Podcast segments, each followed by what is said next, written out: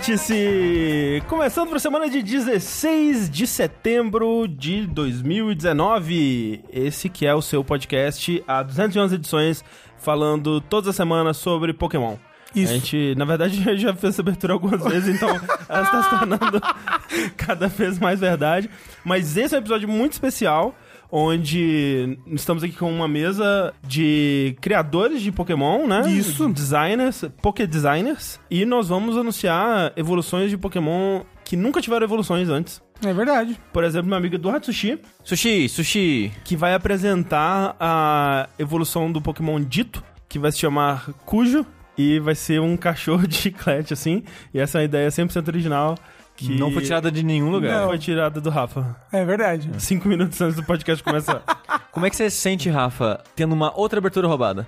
Ah, sempre, né? Sempre brasileiro sempre aí sofrendo, né? É verdade. Tendo suas ideias roubadas, é assim. É verdade.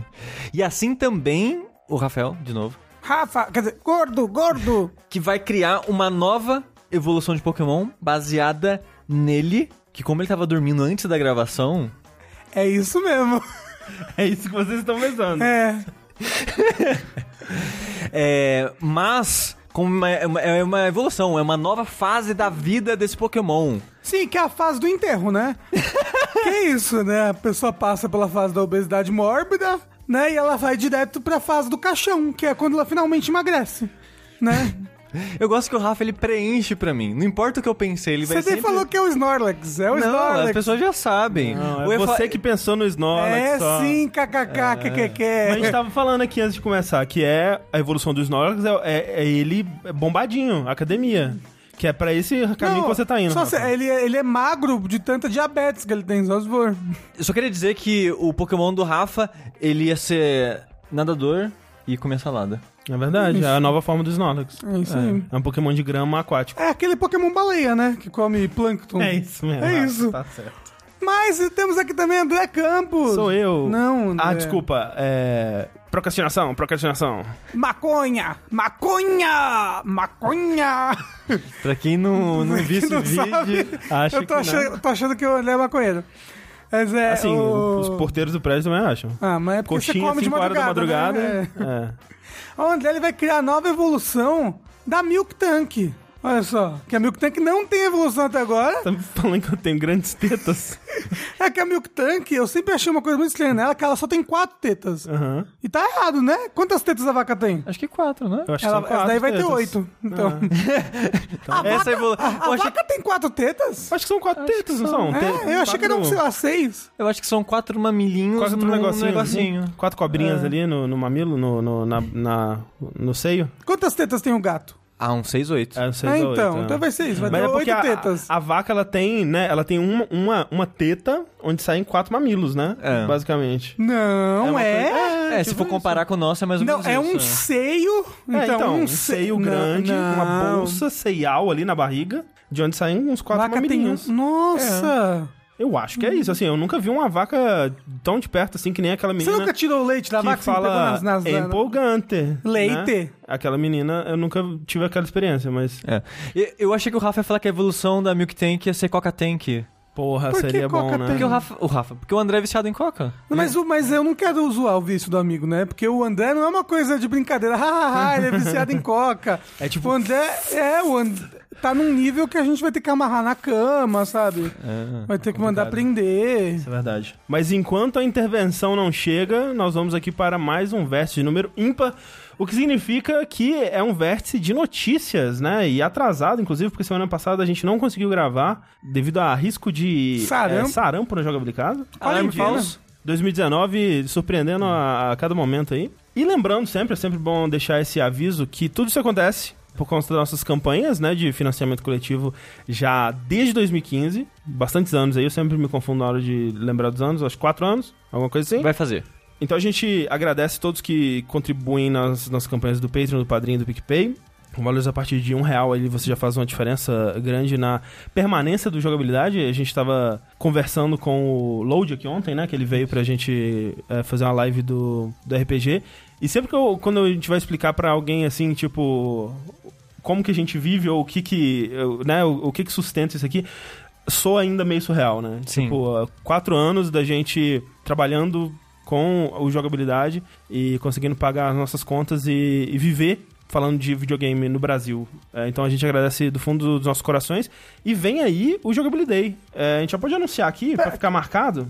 Então, dias 27 e 28 de outubro, o Jogability Day. É, a gente ainda não pode anunciar nada oficialmente, porque tem várias coisas que estão assim. Cara, isso provavelmente vai rolar. Mas a gente ainda não tem certeza absoluta. Você anunciou um negócio ontem? Então, isso é o que pode anunciar, que vai ter um novo é, sorteio, Sorteio. de console. Yay! né, que nem a gente fez ano passado. A gente vai sortear, Yay! dar a preferência do ganhador, um Switch ou Xbox One ou PS4. E vai ser do padrinho? E vai ser, o padrinho vai sortear pra gente. Então exatamente. vão ser só os patronos do padrinho. Isso, quem tiver contribuindo no padrinho, a gente vai pegar a lista lá e a gente vai sortear entre essas pessoas. É, ano passado, eu não vou ter o nome da pessoa aqui, mas ele escolheu um ele Switch. escolheu um Switch. É. É verdade. É uma feliz propriedade do Swi- do Switch. Espero que não tenha vendido pra comprar drogas, né? Espero que ainda continue nos apoiando. Enfim, vamos lá para as notícias e vamos começar com a Bad pra já tirar ela da frente, é, para não encerrar com a Bad, né? Que a gente geralmente encerra com a Bad É. e não é muito bom. Então, vamos, É. vamos falar de coisa ruim. Trigger warning.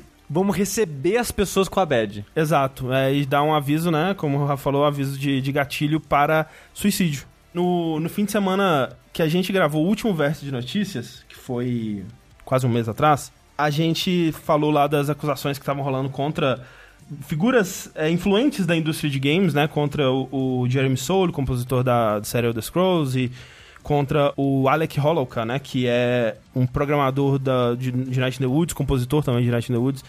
Dentre outras coisas, ele trabalhou também no Aquaria, né? Com o Derek Hill e outros jogos aí.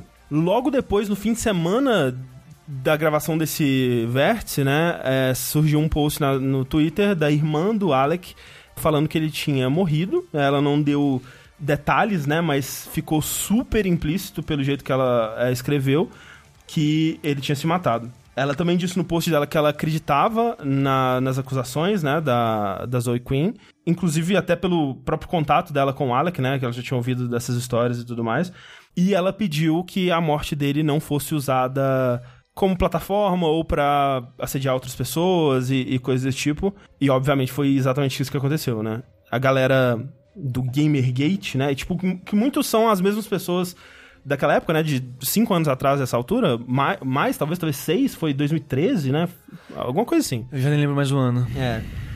Aquela mesma galera que começou os ataques contra a Zoe, contra a Anitta, né, e tal, utilizando o luto como uma essa ferramenta pra tanto assediar a Zoe, né, Pra criticar ela e outras mulheres que tinham se manifestado com o argumento de que olha aí, ó, é, essa a cultura do cancelamento, né, mata pessoas, né? E assim, esses argumentos a gente nem vai dar valor a eles aqui, porque são simplesmente né, imbecis. Não tem nem o que discutir aí, são pessoas horríveis se aproveitando de uma tragédia pra validar o, o argumento enviesado e burro delas, né, basicamente. Mas é importante dizer que, assim, o suicídio do Alec, nenhum suicídio é por uma coisa só, nunca, né? E ele é um cara que, depois, vendo relatos de outras pessoas, ele tinha essa ideação já, já há muito tempo, né? Ele já tinha é, tentado se matar outras vezes e, e tudo mais. Só que, assim, é realmente impossível você não relacionar, né? Tipo, ah, essa sequência de eventos com o, o suicídio dele me fez, assim, questionar. E que, assim, é uma situação desgraçada de modo geral, não tem é, uma, uma resposta, uma solução. Eu não vou dizer que eu, que eu sei como resolver é, isso pra que não voltasse a acontecer no futuro, nem nada do tipo longe de mim. Mas assim, essa, me fez questionar essa eficácia do, do tribunal da, da- do Twitter pra esse tipo de coisa, sabe? E assim, é óbvio que eu acredito 100% na, nas acusações da Zoe, especialmente pela corroboração de outras pessoas de fora, né? A própria irmã dele e tudo mais. A- até a gente aqui, né? Quando a gente tava conversando com uma pessoa que conhece uma pessoa que já teve contato com o Alec, Sim. tipo, quando surgiu esses- essas paradas, a gente falou assim, ah, t- teve a parada do Jeremy Soule, né, que foi a que teve mais atenção, assim, e, ah, teve uma coisa com o desenvolvedor do Night in the Woods também. Aí a pessoa falou, quem, o Alec? Tipo, ah, faz muito sentido, porque, tipo, já imediatamente já tinha ouvido histórias dele, já tinha ouvido coisas dele ser abusivo e tal. E, então, assim, pra você ver que era uma verdade que era passada por baixo dos panos, assim, por ser um cara muito influente e essa coisa toda, né?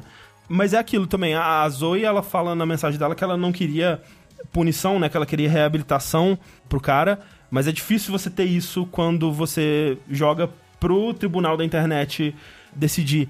E eu fico pensando, sabe, tipo, será que existia, e essa é uma pergunta de verdade, eu não tenho a resposta para essa pergunta. E será que existia uma forma mais responsável dela fazer essa acusação, dela tirar isso do peito? Mas ao mesmo tempo eu penso, cara, é a forma que ela tinha de se fazer ouvida, né? É, o que você quer dizer com responsável nesse sentido? então, não sei, realmente. É porque faz de conta que ela vai, sei lá, na delegacia. É, então. Ah, É, tipo, Velho, até é, acusações de, de estupro, realmente, que não foi o caso dela, né?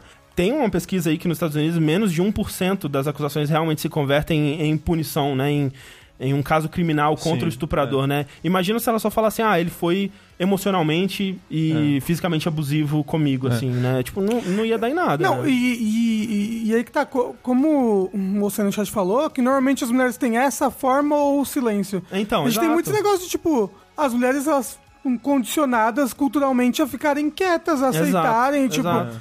E agora com essa cultura aí que a gente tá tendo de, do Me Too, né, e teve que, Uhum. que as mulheres estão começando a falar. Eu E prefiro... tipo, eu, eu prefiro que o abuso não seja silenciado É, do que... Sim. E e é, algo Sabe? importante porque no caso do Alex especificamente não foi uma parada que aconteceu há muitos anos atrás e foi só aquilo, né? Acontecia ainda hoje, né? De relatos também que surgiram depois, tem esses é, relatos de que ele ainda era assim, tipo, ele tava tentando melhorar, o que é, é trágico, né, cara? Porque, tipo, é aquilo da pessoa, ela tá correndo atrás de alguma forma ser uma pessoa melhor, mas ela ainda fazendo merda, sabe? E machucando as outras pessoas e, e sendo abusivo e sendo um, um cara escroto em muitos aspectos, e controlador e essa coisa toda.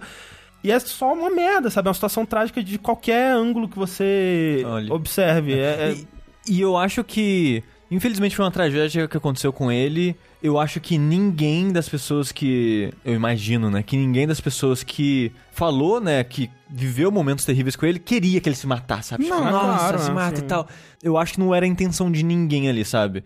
E é uma fatalidade que, infelizmente, acabou acontecendo. Mas eu acho que isso não é pra silenciar, sabe? Tipo, ah, não, É. não, gente, olha só o que ou aconteceu. não deveria, pelo menos. Né? É, Eu, eu acho que, infelizmente, por enquanto, acho que a maneira que a, a sociedade tem, né, de saber disso, de entender isso melhor, são com as pessoas falando o que aconteceu. Redes sociais. né? É. Eu acho que esse momento que a gente tem de mais pessoas conseguindo falar sobre isso, eu acho, por enquanto, mais saudável do que a alternativa anterior, que era simplesmente silêncio. Sim. Talvez, eventualmente, a gente arrume uma maneira melhor, eu não sei qual, porque eu não sou inteligente o suficiente sei se o pra... governo vai começar... Não sei, né? É, É. foda. É, mas eu acho importante que tenha essas vozes Sim. falando o que aconteceu com elas, tirando isso delas e mostrando quem são as pessoas Sim. que, que realizou essas ações com elas. Que é importante que outras pessoas saibam disso, né? Que, tipo. é, é, e assim, é, eu concordo com as críticas que fazem a esse. a, cancel culture, né? A, cancela- a cultura do cancelamento, que. Né, tem muito do- de um extremo que é tipo, ah, então a gente só pode gostar de uma pessoa que foi um completo anjo na vida, que não tem nenhuma mancha de nada de ruim que fez, porque qualquer coisa, qualquer pessoa que você olhar, no passado você vai encontrar alguma coisa e vai poder usar aquilo como uma arma contra aquela pessoa e tal tem casos extremos disso que são realmente ridículos, assim, que, né, é, as pessoas, elas têm, como a Zoe disse, se reabilitar, né, mudar e melhorar. Mas, realmente, é quando você vê, por exemplo, o texto que o Scott Benson escreveu, né, o Scott Benson é, é o, junto com a Bethany Hockenberry, são os criadores de verdade do Night in the Woods, né, é uma história muito sobre a vida deles mesmo, o jogo. Enquanto o Alec foi um programador e meio que o idealizador, né, porque ele já era um indie famoso e com dinheiro na época e ele conseguiu meio que dar o pontapé inicial pra parada acontecer. Mas o Scott Benson, ele fez um texto ótimo que eu recomendo todo mundo ler, que ele postou no Medium, que é sobre a reação dele a isso tudo, tipo, a experiência dele tanto convivendo com o Alec durante os anos que eles conviveram, que eles trabalharam junto, quanto a experiência dele de conversar com pessoas que conheciam o Alec depois da morte dele. E realmente perceber, eu acho que naquele texto é quando ele admite pela primeira vez pra ele mesmo que ele também foi uma das pessoas que foram abusadas pelo Alec, que ele chegou a ser diagnosticado com PTSD, né, com estresse pós-traumático, né? Ansiedade e tudo mais por conta da convivência dele nessa situação extremamente tóxica, mas ele era daquelas pessoas tipo, não, cara, eu não fui abusado, eu sou, né, eu sou forte, eu não, tipo, é uma relação de trabalho, é meio desagradável às vezes, mas abusado não, né, gente? O que, que é isso? Eu Não, é- não sou alguém que seria abusado. E demorou anos de terapia e levou a isso, né? Pra ele conversar com outras pessoas que passaram por situações diferentes. Porque quando você vê outra pessoa que tá na sua situação, você consegue enxergar melhor o que ela tá passando e entender melhor a sua, né? Até. Então, é, é um texto excelente que eu recomendo que todo mundo leia. Se você consegue ler em inglês, né? Porque o texto é em inglês, obviamente. Mas eu queria fechar aqui com um, um trecho que eu peguei desse texto que fala é, nas palavras do Scott Benson. Embora eu enalteça o trabalho do Alec, considere isso. Pessoas abandonaram essa indústria por causa do que ele fez com elas. Pessoas abandonaram seus sonhos, a arte que queriam criar. Pessoas atraídas pela promessa de trabalhar com um indie famoso se viram tendo que escolher entre abandonar seus sonhos e estabilidade financeira ou se afastar dele. Pessoas passaram anos com a presença destrutiva dele em suas vidas e desenvolveram estresse pós-traumático, gastaram horas e dinheiro em terapia, se sentiram aprisionados por ele. É difícil para mim conceber como o trabalho dele poderia valer o que ele fez a tantos. O Alex foi, o que ele fez a essas pessoas permanece. É meio que isso, né? É, todo mundo perdeu. Essa é, É, é uma história desgraçada pra todos os, Os lados, envolvidos e tudo que aconteceu é só uma desgraça mesmo. Então, encerramos por aqui essa bad do podcast, né? Uou! E vamos falar de coisa boa, gente! E aí, vamos falar de videogames! Vamos lá, Eba! Vamos falar da Tokyo Game Show, Que é, aconteceu agora há pouco, né? Fim de semana passado. É mesmo? De 13 a 15 de setembro em Shiba, não é em Tóquio. Olha aí, ó. Olha aí, ó. É, é tipo, o Shiba é, tipo, Nem cabe tudo isso num é cachorro, grande, sabe? É grande Tóquio ali, né? É tipo grande São Paulo, tipo um ABC. Tipo AB, é. é. É isso aí. E foi uma feira menor de modo geral, comparado aos outros anos. Ela foi num lugar diferente dos outros anos? Não, foi o mesmo, Ok. mesmo lugar. Pelo menos dos últimos, né? Por exemplo, o maior dia, que costuma ser o, o último da feira, em 2017 teve 254 mil pessoas, em 2018 298 mil pessoas, e agora em 2019 caiu um pouquinho, 262 mil pessoas. É bastante gente ainda. É, não, bastante gente, ainda tá assim, mas, né? Ela tava numa crescente constante e aí deu uma, opa, deu uma caidinha esse ano. Não se sabe exatamente por que aí, mas tivemos muita coisa legal, né, time? Teve bastante coisa legal. A gente teve agora gameplay, de fato, de Yakuza 7. Ah, meu Deus. Eles mostraram algumas coisinhas, né? Tipo, eles lançaram um trailer novo, com legenda em inglês, Uhum. com o título em inglês, Sim. Que eu acho o título e o... Nossa, a fonte, o logo... Porque em japonês eles também mudaram, né? E realmente eu acho que ficou mais feio. Ficou... Em japonês ainda eu acho que tá ok, sabe? Por quê? Como é que é em Porque japonês e como é que é em inglês? Em, em- tanto em inglês quanto em japonês, o- os antigos eles eram com uma fonte de pincel, né? Como se tivesse Aham. escrito com um pincel, assim. E é agora, tanto na- nas duas, é uma fonte mais quadradona, ela é mais bloque, assim, né? Mais blocuda. E você acha que tá pior?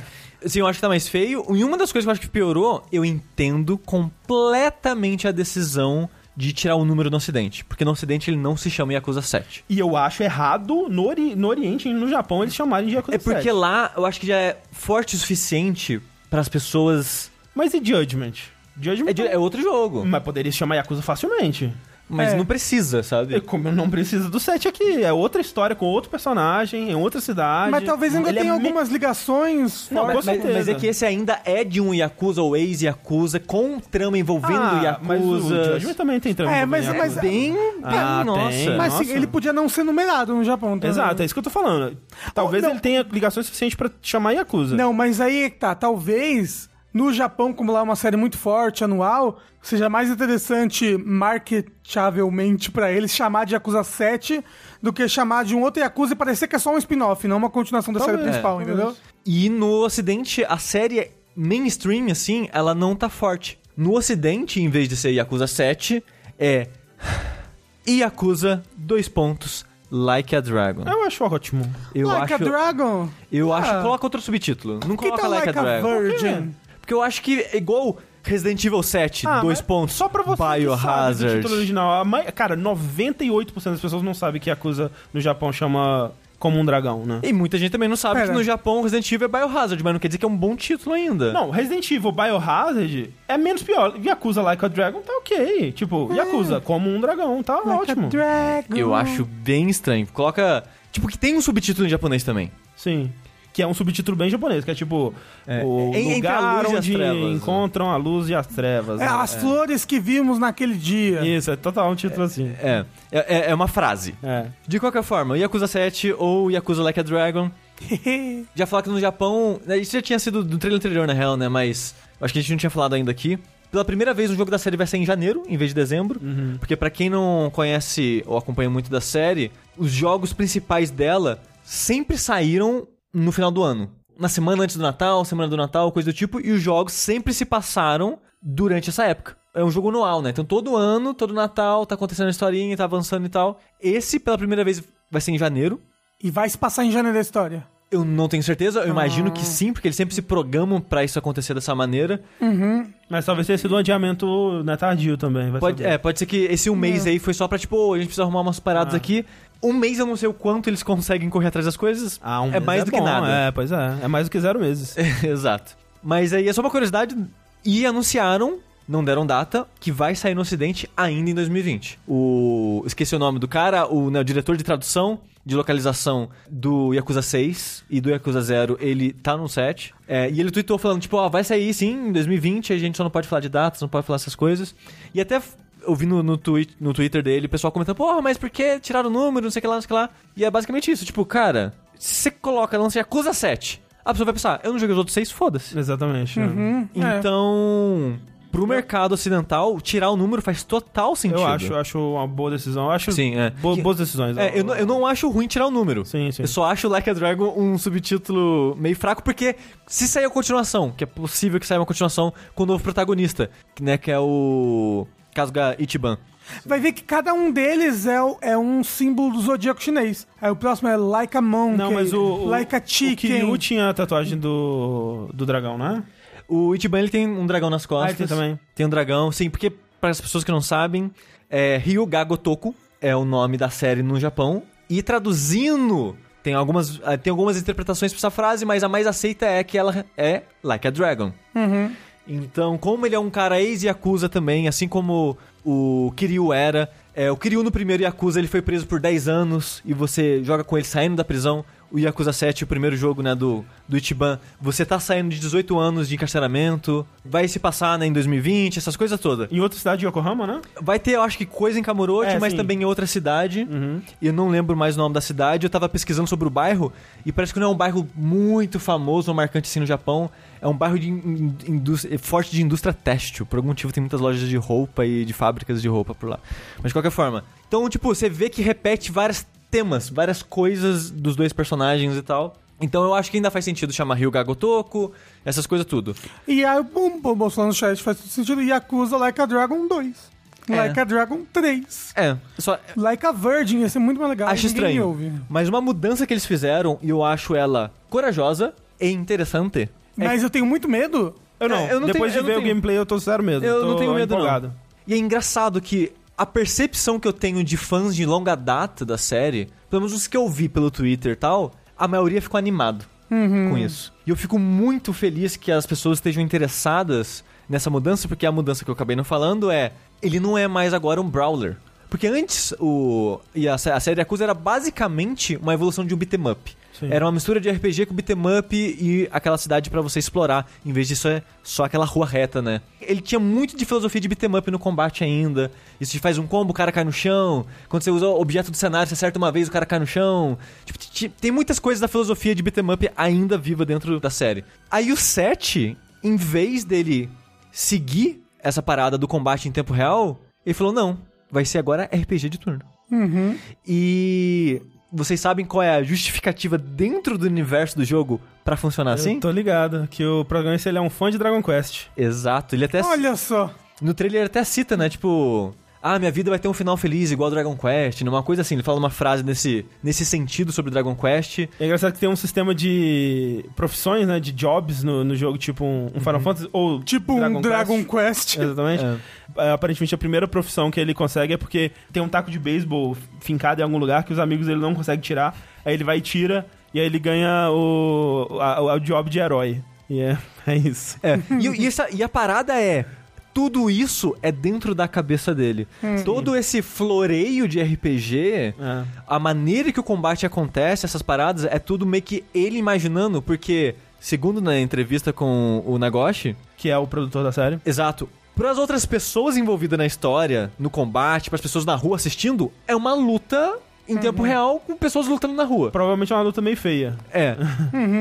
Na cabeça dele é um RPG em turno. É, tanto e eu é acho muito legal essa desculpa. É muito boa, até porque isso permite eles fazerem coisas, por exemplo, ah, tem uma pessoa normal, mas ele tá vendo como se fosse um cara gigante ou um monstro, assim, então permite eles brincar com esse tipo de coisa. Tem um chefe que mostra no trailer que é maravilhoso. Que é uma escavadeira que levanta o braço e faz barulho de dinossauro, cara. É maravilhoso.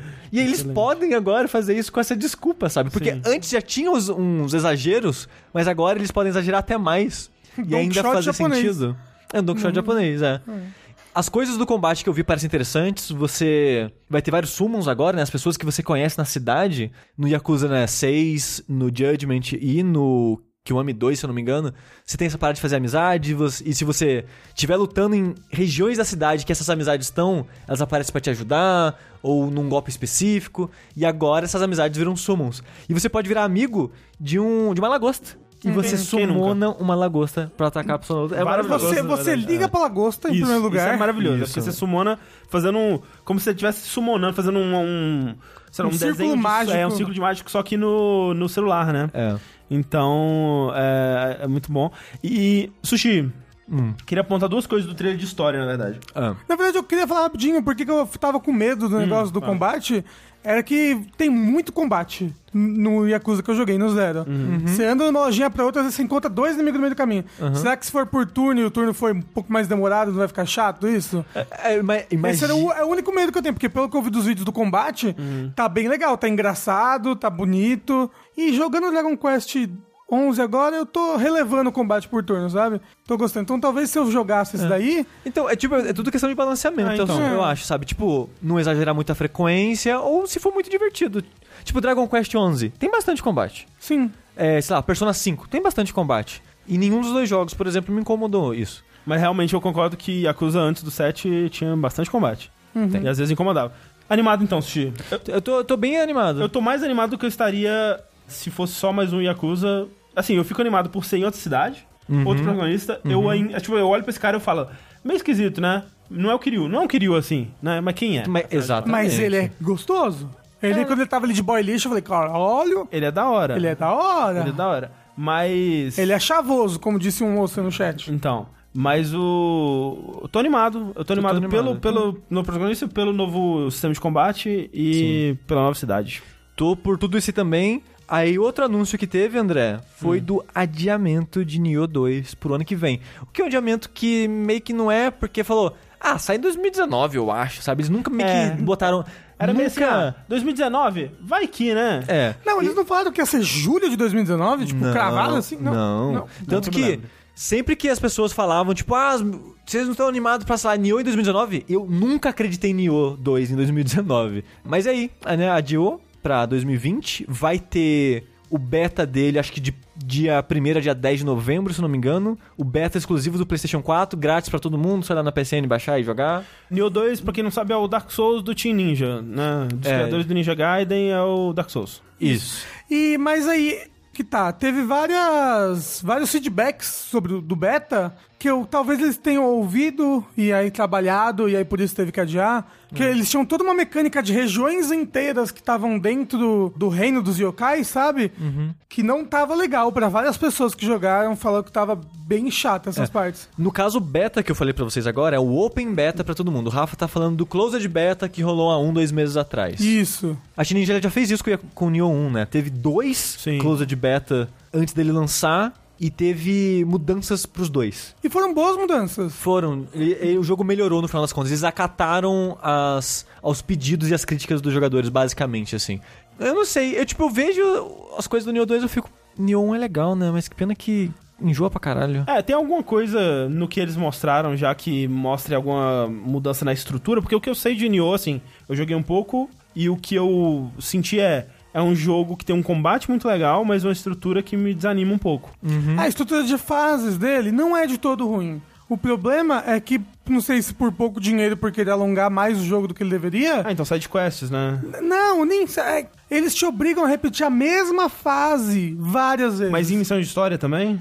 Em missão Não, de história às não. vezes. Eu acho que ele faz uma vez ou outra, tem cenários muito É, parecidos. porque eu senti esse problema em sidequest. E tipo, eu queria fazer sidequest porque o combate do jogo é da hora, mas aí ficava meio chato ter que Não, repetir e, o mesmo não, lugar. e eu acho que se você não faz sidequest, você, você às vezes tá meio underleveled pra É. uma missão de história, sabe? Sim, é, como esse tipo de jogo você consegue terminar level 1 e blá blá blá, mas a primeira vez que você tá jogando, level ajuda pra caralho. Uhum. Então, se você tá evitando jogar algumas coisas, algumas missões do Nioh 1, você vai ralar um bocado na nas, nas missões de história. Mas até onde eu lembro, as missões de história, elas não repetem nada, porém tudo opcional é repetição de, de alguma coisa. Não, assim, aí tem, coisas opcionais que, pô, esse mapa não tem nenhuma missão de história. Mas aí várias outras missões opcionais vão ter esse mapa opcional também, sabe? Não é, esses mapas opcionais você faz 20 vezes aí. Não, e aí tem, tem umas coisas que, tipo assim, a primeira vez que você enfrenta um boss lá, que é o boss que ele tem o cachorro elétrico, lembra? Uhum. Ele é num cenário super irado.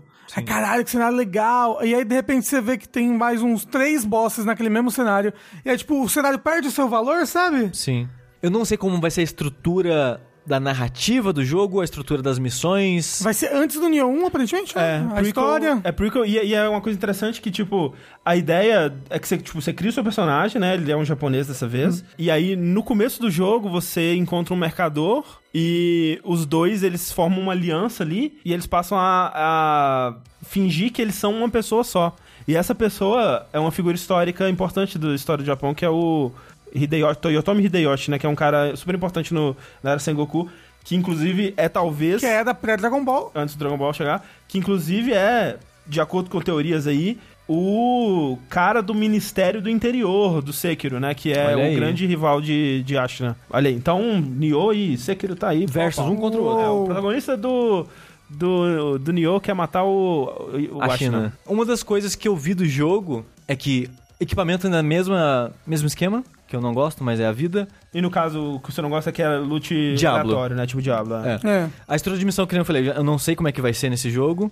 Não sei nem se já falaram como vai ser. Mas uma coisa que eu achei interessante é que os chefes que mostraram nos trailers são chefes mais grandiosos de É, modo geral. De modo geral, eu senti que, pelo menos do que eles estão mostrando, né? Tem que ver como é que vai ser no jogo, mas senti que tem mais demônio, mais coisa é, sobrenatural, assim. É, ma- mas parece que a temática é um pouco isso, porque o seu personagem foi Sim, sim. infectado por algum yokai de alguma maneira e ele consegue virar um yokai. Porque pelo menos até onde eu joguei no Nioh 1, tipo, a parada demoníaca ela acontecia, mas era mais rara, né? Era tipo. Mais ou menos, vai ficando vai no ficando final. mais pro final, imaginei. Nossa, a Mas- última missão é, É, agora resta loucura. saber se isso daí é, tipo, mais pro começo do jogo, realmente vai ser como no 1 que vai começar bem humano e vai aos pouquinhos pegando mais demônios. Mas demônio? E Será era que vai ter ainda aquela parada de quando você tá perto do demônio você não consegue recuperar seu... Sim, tem. Sim, tem. Tem, ó, por exemplo, o demônio usou agora um negócio que deixou toda a região desse jeito. Entendi. E aí tem o negócio que eu falei da região demoníaca que o pessoal é, criticou na demo, era isso. Tinham regiões do mapa inteiro que Ah, estavam tá. demoníacos. Entendi, entendi. E, você, e você tinha que dentro dela achar qual demônio que tava causando isso. Só que era muito difícil. A região demoníaca era muito chata, sua estamina ficava muito bosta na região demoníaca. E você apanhava demais. No jogo normal, pelo menos no 1, você tinha como limpar, né, as regiões Sim. demoníacas. E, e essa região grande que eles, que eles fazem agora não tem como limpar. E, e e o divertido no jogo, no primeiro jogo, era que você tinha essa dinâmica de limpar, né? Uhum. Se ele só colocasse aquela, aquele chão zoado pra tirar a sua estamina, seria chato. E é o que eu tava, tá- Exa- e é o que tava acontecendo na demo. Mas olha só, sabe o, o que é chato pra algumas pessoas? Hum. É RPG em turno. É. É, é, não é chato? Ah, Pra algumas pessoas. É o. Rafa, por exemplo. É. Ele acha. Não acho chato, eu só acho chato. É, foi o que eu falei. Algumas pessoas acham chato. Pensando nisso, que hoje em dia quase não tem mais RPG em turno, né? Acabou, morreu. É, muitos deles estão indo. o Yakuza 7. Muito, por isso que muitas séries de RPG estão indo pra tempo real, como o remake do Final Fantasy VII, né? Ai, meu Deus. Final Fantasy VII. Que na Tokyo Game Show teve mais videozinhos de gameplay, mostrou mais menu, mostrou mais tifa, mostrou o estilo de luta lá, aquela luta que é igual algum personagem de luta que eu já esqueci qual era a comparação. Mostrou muita coisa da parte do Don Cornell, que né, era, era, era a grande dúvida das pessoas quando foi anunciado o remake. Tipo, será que eles vão fazer? Vai ser meio bizarro e tal. E Porque que é tá uma tudo- parte meio bizarra É, mesmo. não, é a parte super bizarra. Mas parece que tá tudo lá, né? tipo, cara, o Cláudio não mostrou se ele, né, é, pode... vestido de mulher, nada disso, mas tipo, mostrou a Ares com, a, com o vestido e tal. Mostrou eles Fazendo assim, exercício. fazendo, é, fazendo os agachamentos lá. Mostrou o design do, do, do Don Cornell, que tá igual, né? Tipo, é, é bizarro, porque você olha a, a concept art dele e você fala, Ah, eles não, eles não vão fazer isso aqui, né? Um- um- é um gordão com a camisa é, toda cheia de, de, de, de frufruzinho, com uma- um cabelo, uma, uma franja tipo de bebê na cabeça. E você fala, não, ninguém vai fazer. E é isso, tá lá igual no jogo. Eu achei impressionante. Nesse trailer também eles mostraram pela primeira vez os, os Turks, né? Que são os. a, a polícia da Shinra, sei lá, como é que se chamaria isso? A CIA, A CIA da a Shinra. FBI. O FBI. Mostraram o Reno, o Tseng e o outro, como é que ele chama? O, o de O careca. careca. de- Eu Rude, esqueci. né? Talvez. Rude, alguma coisa assim. É. É, mas gostei, assim, eu, eu fico muito animado toda vez que eu vejo um trailer novo de, do Final Fantasy VII Remake, cada vez mais, assim. Nesse eles mostraram Summons, né, mostraram o Ifrit e a Shiva, mostraram algumas mudanças, cara, de, de, de momentos, assim, por exemplo, tem aquela parte no... Num dos reatores que eles vão, acho que o segundo reator que eles vão, onde eles... Ou o terceiro, enfim, que eles encontram o presidente Shinra, né? É, eu achei legal isso, que é um holograma agora, Agora em é um vez... holograma, né? Porque... Faz mais sentido, na real. Faz, é, né? Ele é o, não, o presidente. Porque que É, ele tá vai de helicóptero lá, É. tipo, ô, vocês estão atacando meu negócio aqui, porra. Exato.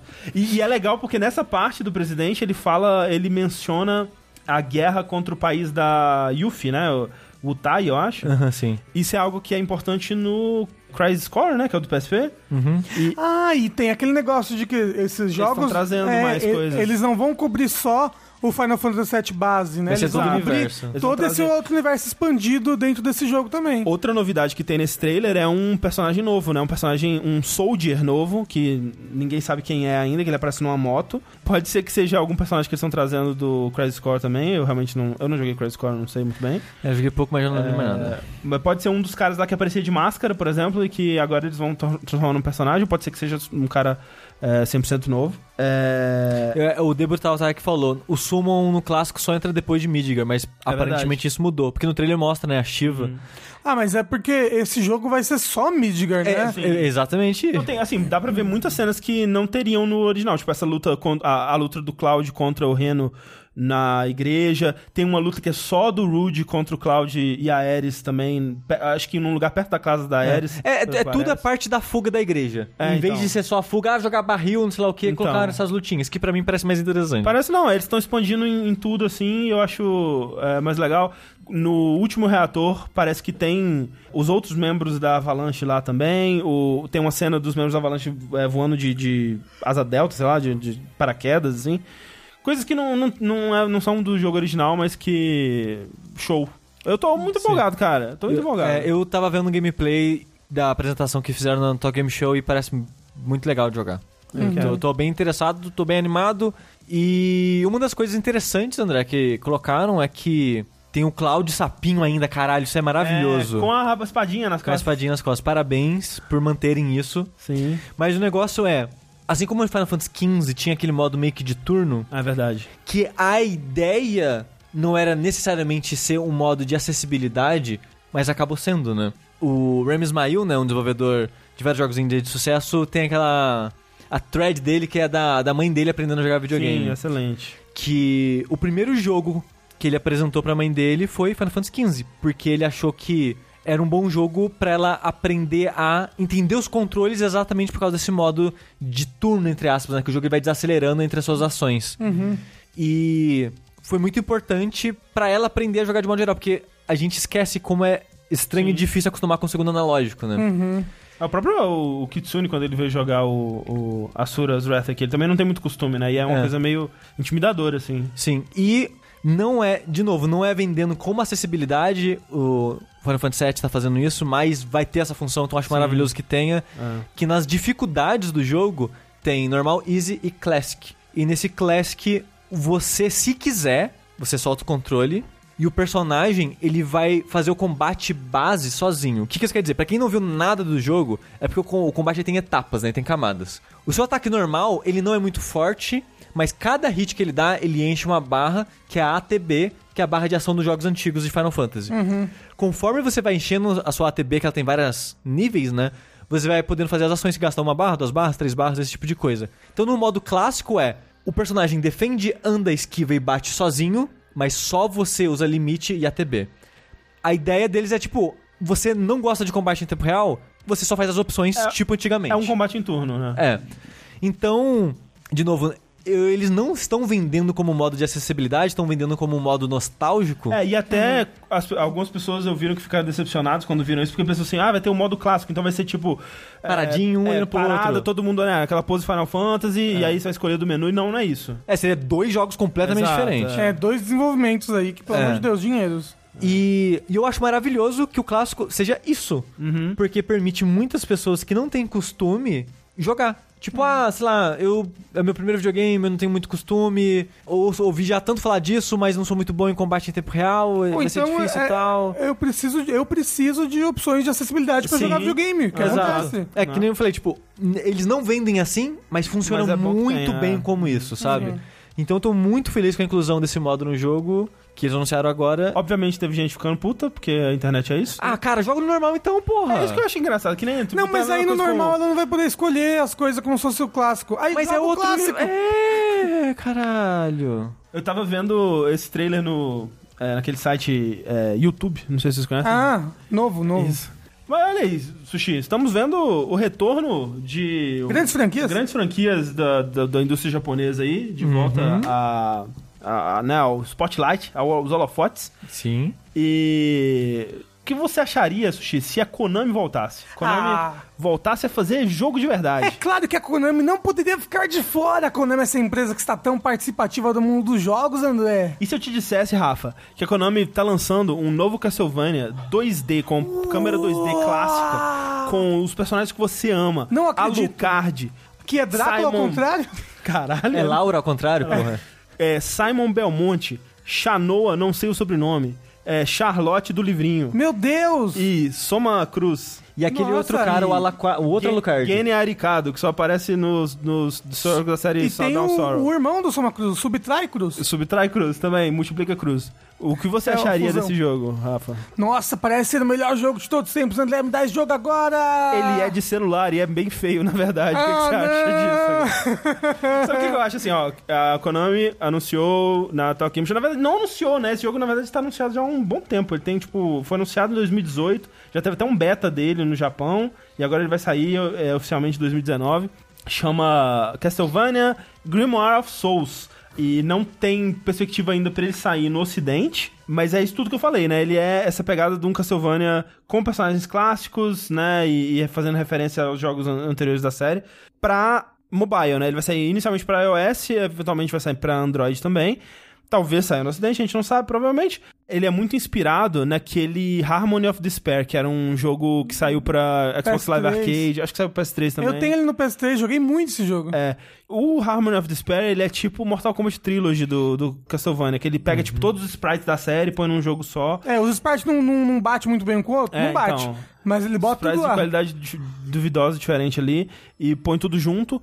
E aí ele tem uns modos multiplayer, né, onde tem um mapa gigante, que você, né, cada personagem tá num canto e tal. É assim, é, você tem que jogar multiplayer, porque quando você joga sozinho é o mesmo mapa, com a mesma dificuldade, Ah. e aí você não consegue fazer as coisas a tempo, porque ele tem É. tempo limite de missão. assim, É, não- e o lance desse Grimoire of Souls é bem isso, ele tem essa pegada multiplayer. Ele tem um modo história também, mas o foco dele é você jogar com amiguinhos e, e online. Só que quanto você paga pra jogar cada missão, né? É, então, é, provavelmente vai ser free to play, não, não sei se eles anunciaram isso, mas o lance dele é, visualmente ele tenta recriar, né, os inimigos clássicos da série e tudo mais, só que ele é, é, ele não tá reaproveitando os sprites como o Harmon of Despair fazia, ele tá é, é, todo 3D, né, num estilo de acho que me parece que, sei lá, o filho do presidente da Konami, Jogou Bloodstained. ele jogou Bloodstained e falou, oi papai, que jogo legal, o que, que você acha de fazer um jogo assim na sua empresa lá, é, Konami? Aí o pai dele, tá bom, filhinho, vamos fazer um jogo assim. E aí eles fizeram imitando o Bloodstained. Não, Porque- eles foram jogar patinco. É, porque, assim, impressionantemente tá mais feio que Bloodstained. O que eu acho impressionante, realmente, assim. Fico de cara. Mas é um novo Castlevania, cara. Ah, de mobile, André, porra. Não é patinco. Ah, você não sabe. Ainda. Às vezes você roda a roleta e você vê uma animação dessas, assim, que a gente viu no negócio. Se- será que um dia a Konami vai dar a volta por cima igual a Capcom? Não, não vai. Ela vai acabar e alguém vai, comer, vai comprar as franquias delas e as IPs Eu acho dela. possível, sabe? Eu acho que esse tipo de coisa, eles registraram recentemente, a, é, renovaram, né, a marca Silent Hill, o que eu também... É algo, Só pra não porra, perder. É, vai saber. É. Talvez esteja trabalhando em alguma coisa, não sabe. Mas assim, Dá um por dois. eu total consigo ver uma nova pessoa assumindo o comando ali da Konami e falando, gente, porra, a indústria japonesa de videogames está em alta. Vamos, né? Vamos fazer um negócio top aí. Eu acho que basta querer, como diria a Xuxa. Mas enquanto a Konami não volta que nem a Capcom, Sushi, nós temos a Capcom mesmo. Pois é, que ela tá voltando a Capcom de 2014. Ah, mentira, mentira, isso. mentira, mentira. Então eu queria dizer que três dos meus jogos favoritos desse ano são da Capcom. Que loucura. Resident Evil 2, Sim. Devil May Cry 5 Uhum. e não vai poder entrar porque é só um remaster mais Onimusha. Ok. Ah, achei que você tava falando de Monster, Monster Hunter, Hunter. Iceborne. Eu não joguei o Dá DLC. pra ser 4, então, né? É, ó. É. Tem potencial pra ser Tem 4. potencial. Ó, é o- Capcom tá boa, é o- hein? Não, Capcom tá bom pra caralho, cara. Mas o negócio é, fizemos uma engine de Resident Evil, né? A Ray Engine, que já Bonita. fez Resident Evil 7 e leve.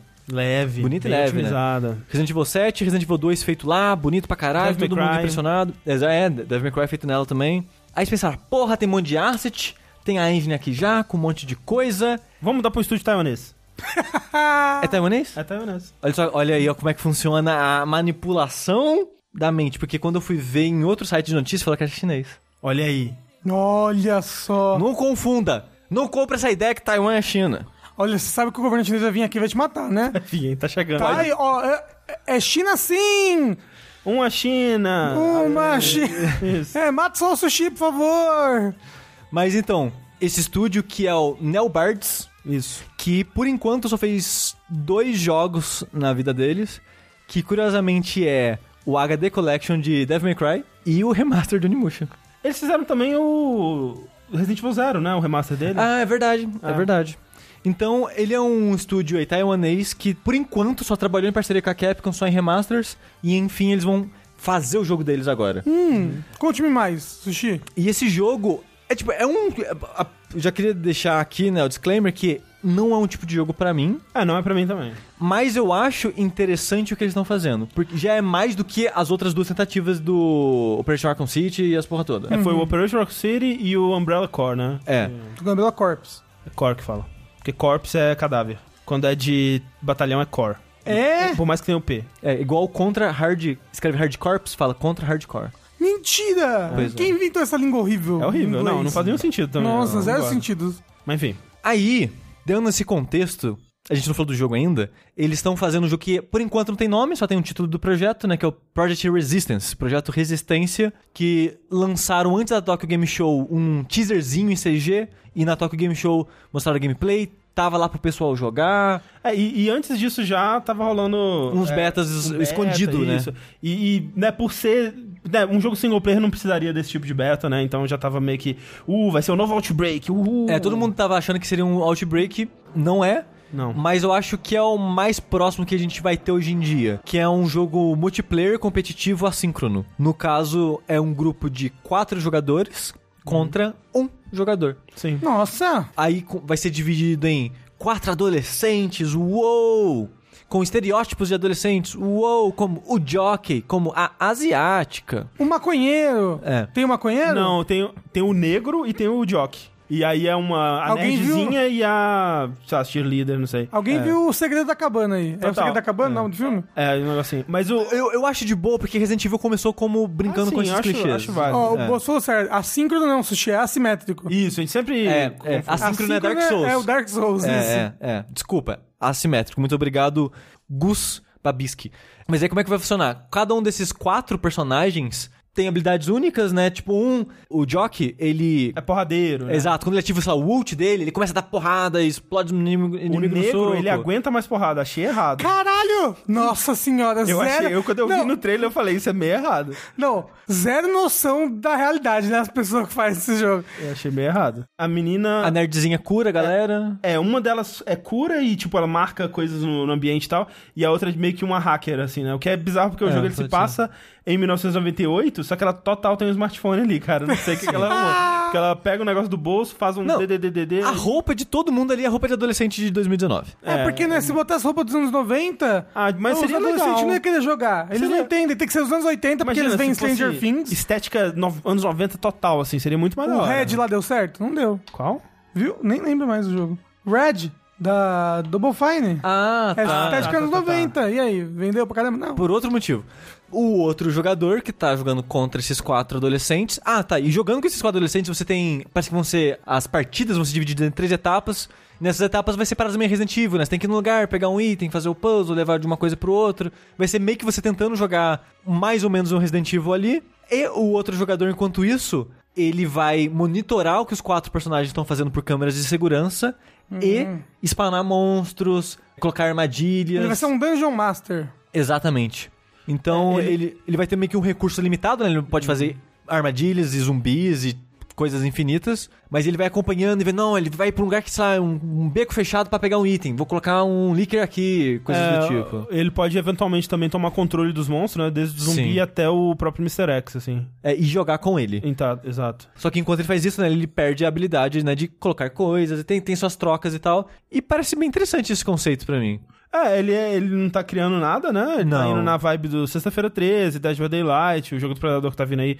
Porra, sabe do que, que vai que ele tá vindo na vibe? Eu acho injustiçado o Evolve, que ele que inventou essa porra e ele não deu certo, os outros jogos estão aí. Mas é, ele não deu certo por sucesso. culpa da empresa lá que foi louca e gananciosa, não é? Eu não sei. É, teve umas É. paradas, teve umas paradas bizarras de... de... De microtransação Sim. Ah, é verdade. abusiva. né? É, Enfim.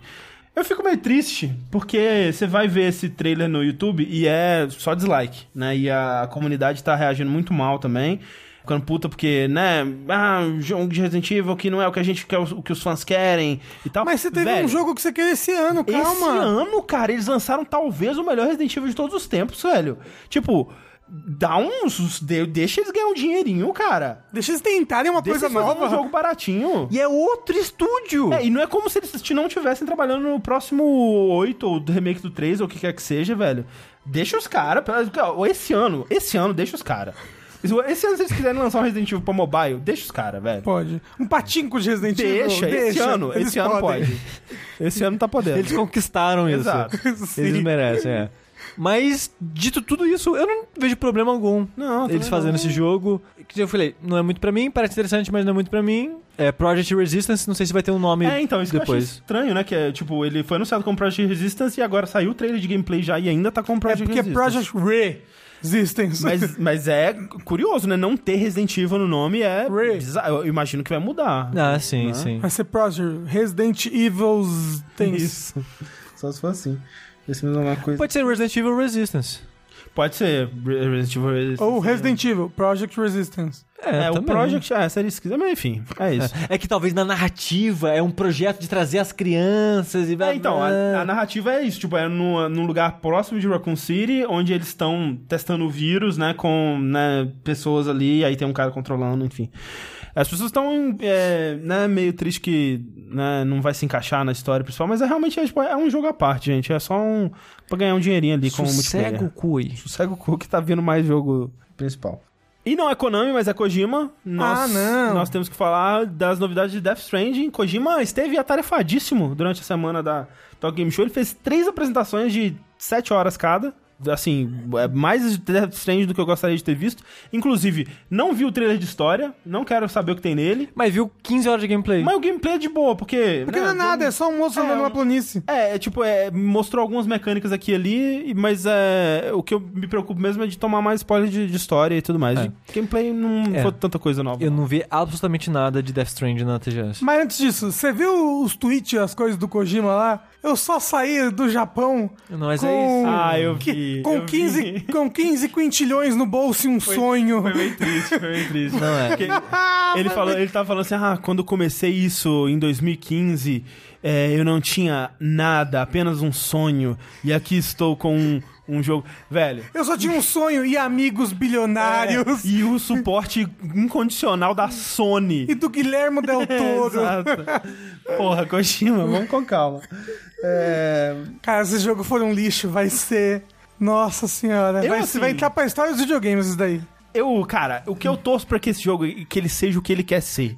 E eu acho que ele vai ser isso, sabe? E eu fico muito feliz. Por exemplo, o Kojima, ele dá uma declaração numa entrevista. Ele tá dando muitas entrevistas, né? Ele dá uma declaração numa entrevista recente que é assim, velho, o jogo, talvez ele fique divertido lá pela metade. Nossa E eu senhora! fico muito feliz dele dizer uma parada dessa, velho. Eu fico muito feliz, cara. Cara, porque ele sabe o que, que o jogo é, cara. E ele não quer. Ele não, é, velho, ele quer que você trabalhe pelo jogo. Ai, André, não, menos, ai. Mas, eu, assim, eu admiro a coragem Eu dele também. falar isso. Sim. Eu admiro a coragem dele fazer um jogo assim em 2019. Não, é- olha, eu admiro quem tem coragem de comprar esse jogo aí, com essas loucuras todas, sim. Não, mas é isso que faz comprar o jogo. Não, mas, não, mas ó, se ele falou que talvez depois da metade do jogo seja divertido, não vai ser divertido. senão Não, vai- mas ele- é- toda a entrevista dele é tipo, velho, eu não sei o que que é esse jogo, não. tipo, eu não sei. Eu meio que não entendo. Eu tô fazendo um negócio aqui, cara. Socorro! E, velho, isso pra mim é tão da hora. Tipo, eu, assim, o que eu espero do, do Death Stranding é que ele seja um jogo divisivo, que ele seja um jogo difícil de engolir, mas que ele seja o que ele quer ser, velho. É isso que eu espero. E assim, talvez eu odeie, talvez alguém ame, talvez ele seja o novo Resident Evil 6.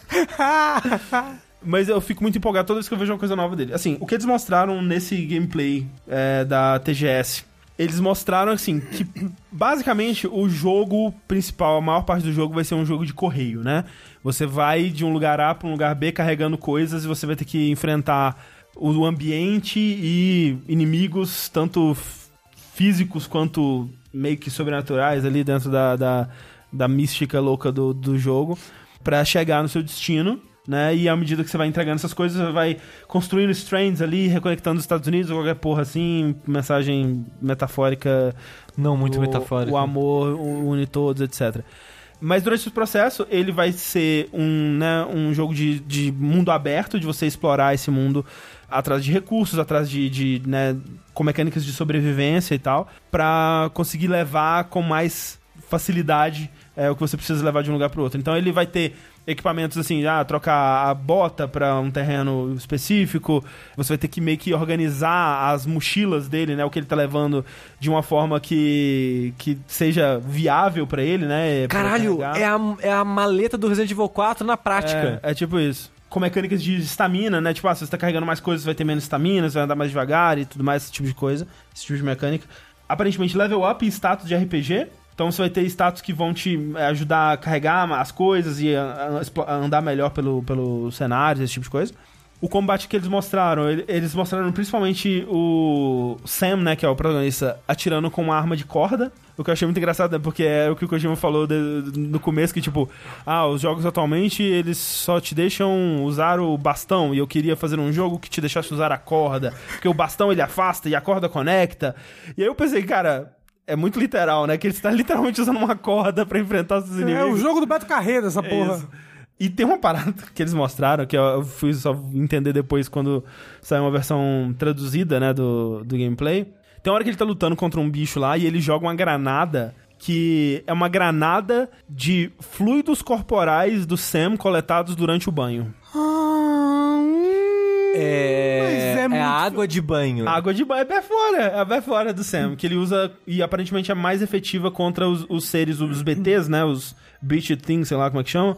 E aí me entra a Você questão... sabe que o Kojima falou, não, então, vou ter que te ver tomar banho aqui, Norman Reedus. Isso, O quê? Eu preciso lavar aqui as suas costas, nossa. exato.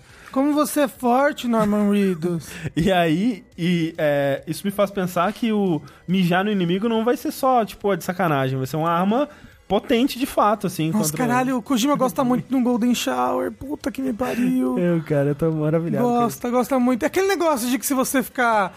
Se você ficar olhando muito pro pênis do Norman Reedus, ele te dá um soco. Você sabe que ele foi baseado numa experiência real do Kojima com o Norman Reedus, né? Sim, com certeza.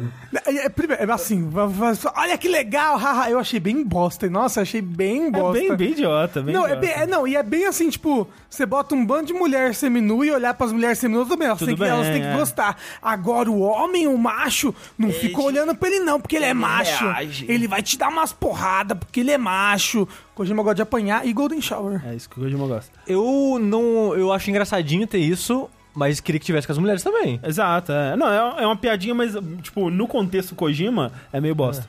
O multiplayer que eles mostraram aqui, que é assíncrono, esse é assíncrono, né? Sim.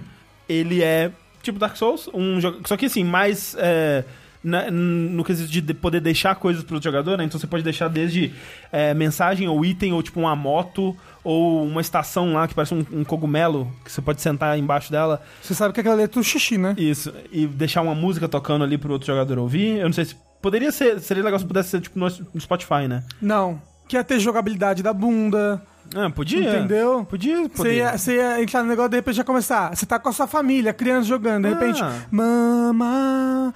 Mas aí você pode desativar o Spotify se você quiser. ah, então né? tá bom. É, então podia ser. E uma coisa que é importante que o Kojima tava falando na entrevista também é o lance dos, dos likes e dislikes, né? Que você tem um, um momento que o, o Sam ele toma banho numa piscina natural lá de, de daquelas águas termal assim. E aí ele pega o bebê e ele fica cantando pro bebê. E o bebê dá uns likes pra ele. O bebê já nasce sabendo dar like nesse futuro. Ah, mas é o nosso futuro, Ah, né? mas você acha que criança dá o celular na mão criança, você vai fazer o quê? Exato, dá like. Gastar dinheiro também. e gasta dinheiro. E esse sistema do like é, de novo, é o Kojima trazendo a parada na cabeça dele, trazendo a parada da corda, né? Que tipo, você tá conectando os jogadores através de interações positivas. Ele diz que pensaram assim, será que a gente tem um dislike também pra alguma coisa? Mas aí ele não, porque a- o dislike seria o bastão. E o bastão afastaria as Ah, o pessoas. Facebook era assim também no começo, só tinha like. Aí botaram uma carinha vermelha lá. Isso. Depois virou dislike. As pessoas gostam de dar dislike nas coisas. É, então. A natureza Num, num patch vai sair o dislike. do- Principalmente o gamer. É, o gamer só sabe dar dislike, nem sabe jogar videogame. eu gostei muito do que eu vi, especialmente ambientes, assim, né?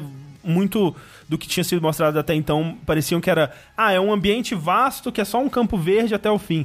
E nesse gameplay mostra que tem, né, cidades e lugares, assim, com um, um design da hora de você olhar, assim, que não é só um, um campo natural, né, que é só bonito porque a natureza é bonita, sabe?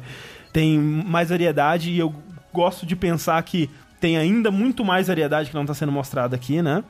Seria legal se o mundo fosse tipo um Breath of the Wild, sabe? Ele parece vazio, Mas mas, ele é que- mas, interessante é, mas ele é fazer. interessante, cheio de É. coisa pra fazer. É, vamos ver. Mas eu fico também assim, sabe? Porque assim, nessa entrevista que o Kojima tá dando, quando ele fala, por exemplo, de que ele tá tentando criar um gênero novo e tal, eu não, eu não compro muito. Porque ele fala muito de coisas que outros jogos já têm, como se ele estivesse inventando também, sabe? Tipo, ele, Mas ele faz fala- muito tempo que ele não joga videogame. É, não, então. não, mas ele, no Metal Gear Solid 5, na época, ele já falou que não, não joga videogame. É. Então, Porque ele fala, tipo assim, ah, então, porque quando eu fazia Metal Gear, né, você podia ter todas as armas que você quisesse, né? Isso não é muito realístico. Nesse a gente pensou, pô, se você vai escalar uma montanha, você tem que escolher uma garrafa de água, você não pode ter todas as garrafas de água. E nesse jogo nós limitamos a sua escolha de garrafas de água. E, tipo, como se fosse uma, uma grande revolução você ter inventário limitado, sabe? E, tipo, caralho, Kojima, o que você tá falando? Ele fala, tipo, né, os jogos eles esperam que você faça alguma coisa e ganhe uma recompensa. Aqui nós vamos, nós só estamos te dando like como recompensa. E muitos dos jogadores podem pensar que a recompensa não existe, mas a recompensa é a conexão com outro. E, velho, isso é. assim, já entrou no Facebook, óbvio, já é, entrou cara, no Twitter. já- é a vida. Então eu fico meio assim quando ele. Quando ele fala assim, ah, mecânicas realísticas de sobrevivência. Kojima, você olhou Steam, tipo, a lista de jogos mais vendidos no Steam. Então quando ele fala que ele tá criando um novo jogo, eu acho que ele não sabe do que ele tá falando. Não. É. Mas parece legal. Parece um jogo de mundo aberto, exploração, uma aventura legal. Não parece um jogo de Strange, como ele gostaria que as pessoas é, pensassem. E esse é Death Strange, né? E, essas É. foi, e essa foi a Top Game Show. Uou! Mas falando de Uou. eventos que são melhores que a E3, Yes! Yes! Olha só. A Nintendo fez o famoso direct dela. que já tem tipo um mês isso, né? Isso. Mas, Mas a Nintendo fez recentemente, há um mês atrás, o seu último Nintendo Direct. Foi duas semanas, porque foi antes do último vértice. É, foi logo antes do último vértice, é verdade. Aí, tipo, no dia seguinte. Não! Foi, foi antes de alguma gravação que a gente fez. Ah, foi duas semanas atrás, isso mesmo. É, é isso mesmo. E aí a Nintendo fez um direct dela. Que é basicamente a E3 da Nintendo. É, só que é muito louco que a Nintendo tem várias E3, né, durante o ano, porque essa foi uma E3 é, então, foi, fora é- de data. Essa foi a maior que da E3 foi desse maior ano. que da E3, e eu acho que, assim, essa conferência dela foi melhor do que qualquer coisa da E3 desse ano, assim. Sim. Eu fiquei realmente impressionado, assim, tipo, porque não era... Não, agora a gente vai ter um direct especial. Ela, não, o direct de setembro, bora, vamos lá. E aí, cara... Bora anunciar coisa pra porra caralho? atrás de co- Caralho, fiquei de cara, velho, parabéns. E eles abriram logo com algo que infelizmente tinha vazado antes, por causa da própria Amazon, né? Sim. Que foi Overwatch. Vazou porque a Amazon anunciou uma case oficial de Overwatch pro Switch. E aí foi muito que o Bruno tinha visto assim no, no Twitter, sei lá, olha, case de Overwatch pro Switch oficial. Uou! E ele, ah, que legal, case de Overwatch pro Switch. Ele não tinha tocado que significava que ia ter Overwatch pro Switch. Sim, sim. E é isso mesmo, eles, a, a apresentação começou anunciando Overwatch pro Switch. Eu vi depois que ele, obviamente, não, ele não vai rodar tão bem quanto o PC, ele vai ter um. Óbvio. Ele vai ter frame rate menor. E eu acho que eles perderam o time um pouco, né? Eu acho que eles tivessem feito isso um ano atrás, que fosse. Porque o Overwatch hoje em dia já tá meio esfriado, não tá? Tá, esfriado tá, né? Normal os jogos esfriarem. Mas a Overwatch entrou numa temporada nova, agora que deu uma balanceada diferente, eu acho que ele tá com um pouco mais de força do que ele tava, sei lá, no começo do ano, em que ele tava meio mal das pernas por causa de problemas de balanceamento. Sei. Principalmente na parte profissional.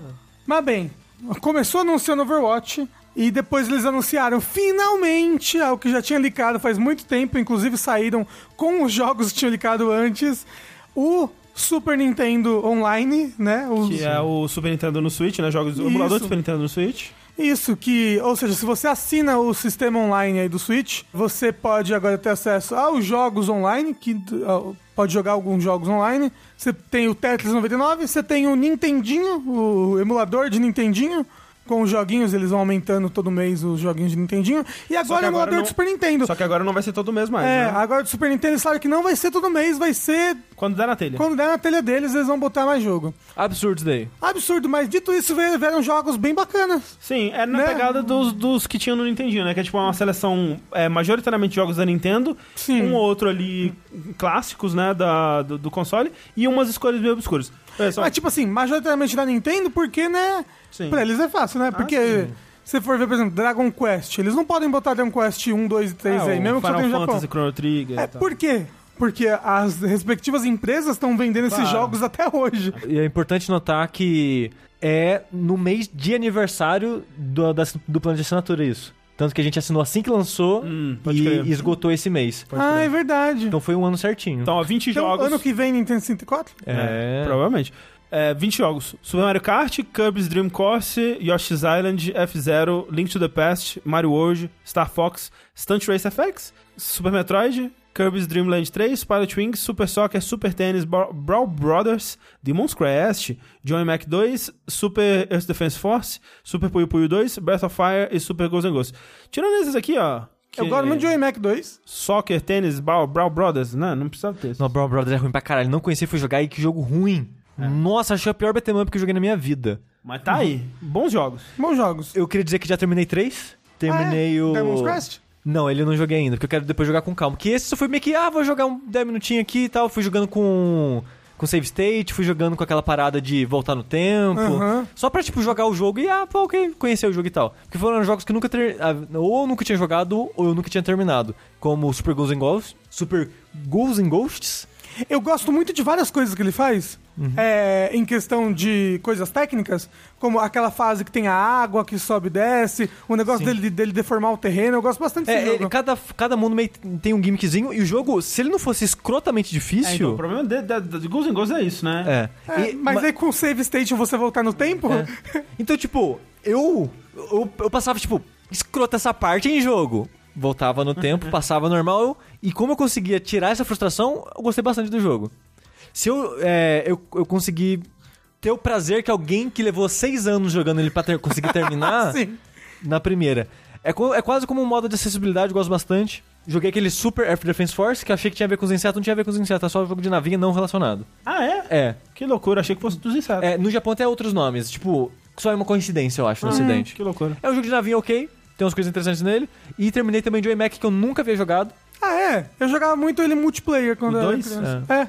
O 2 e o 3. Eu só tinha jogado aquele Congo Scaper, que é Eu- da série do Joy Mac, mas não é Joy Mac. Não, até porque ele vira um super sadinho. É, e eu gosto bastante do Congo Scaper, mas Congo Scaper é mais escroto. Que Joy Mac é até de boa o jogo. Congo Scaper é meio, meio babaca. é- tem umas fases difíceis pra caralho naquele jogo. O Joey Mac ele é mais legal jogado multiplayer, porque ele é bem pensado pra você jogar de duas pessoas. Uhum. Tanto que o nome do jogo é Joe and Mac. Olha aí, olha aí, ó. Olha só. É, mas é, tô gostando bastante, quero mais jogos do Super Nintendo. Durante a conferência, teve um anúncio de Smash que foi Banjo-Kazooie ia sair no mesmo dia. Uou! Eu fiquei, ó, eu fiquei animadaço pra caralho. E depois da Direct ia ter uma conferenciazinha só de Smash. Que, assim, eu geralmente pularia esse tipo de coisa. Ai, chato. Mas foi muito legal. Obrigado. O Sakurai. O Sakurai, ele é um, é um cara simpático. Ele consegue guiar uma apresentação. Quem diria? Sakurai é um cara bem legal. É. Pena que não pode ver trabalho.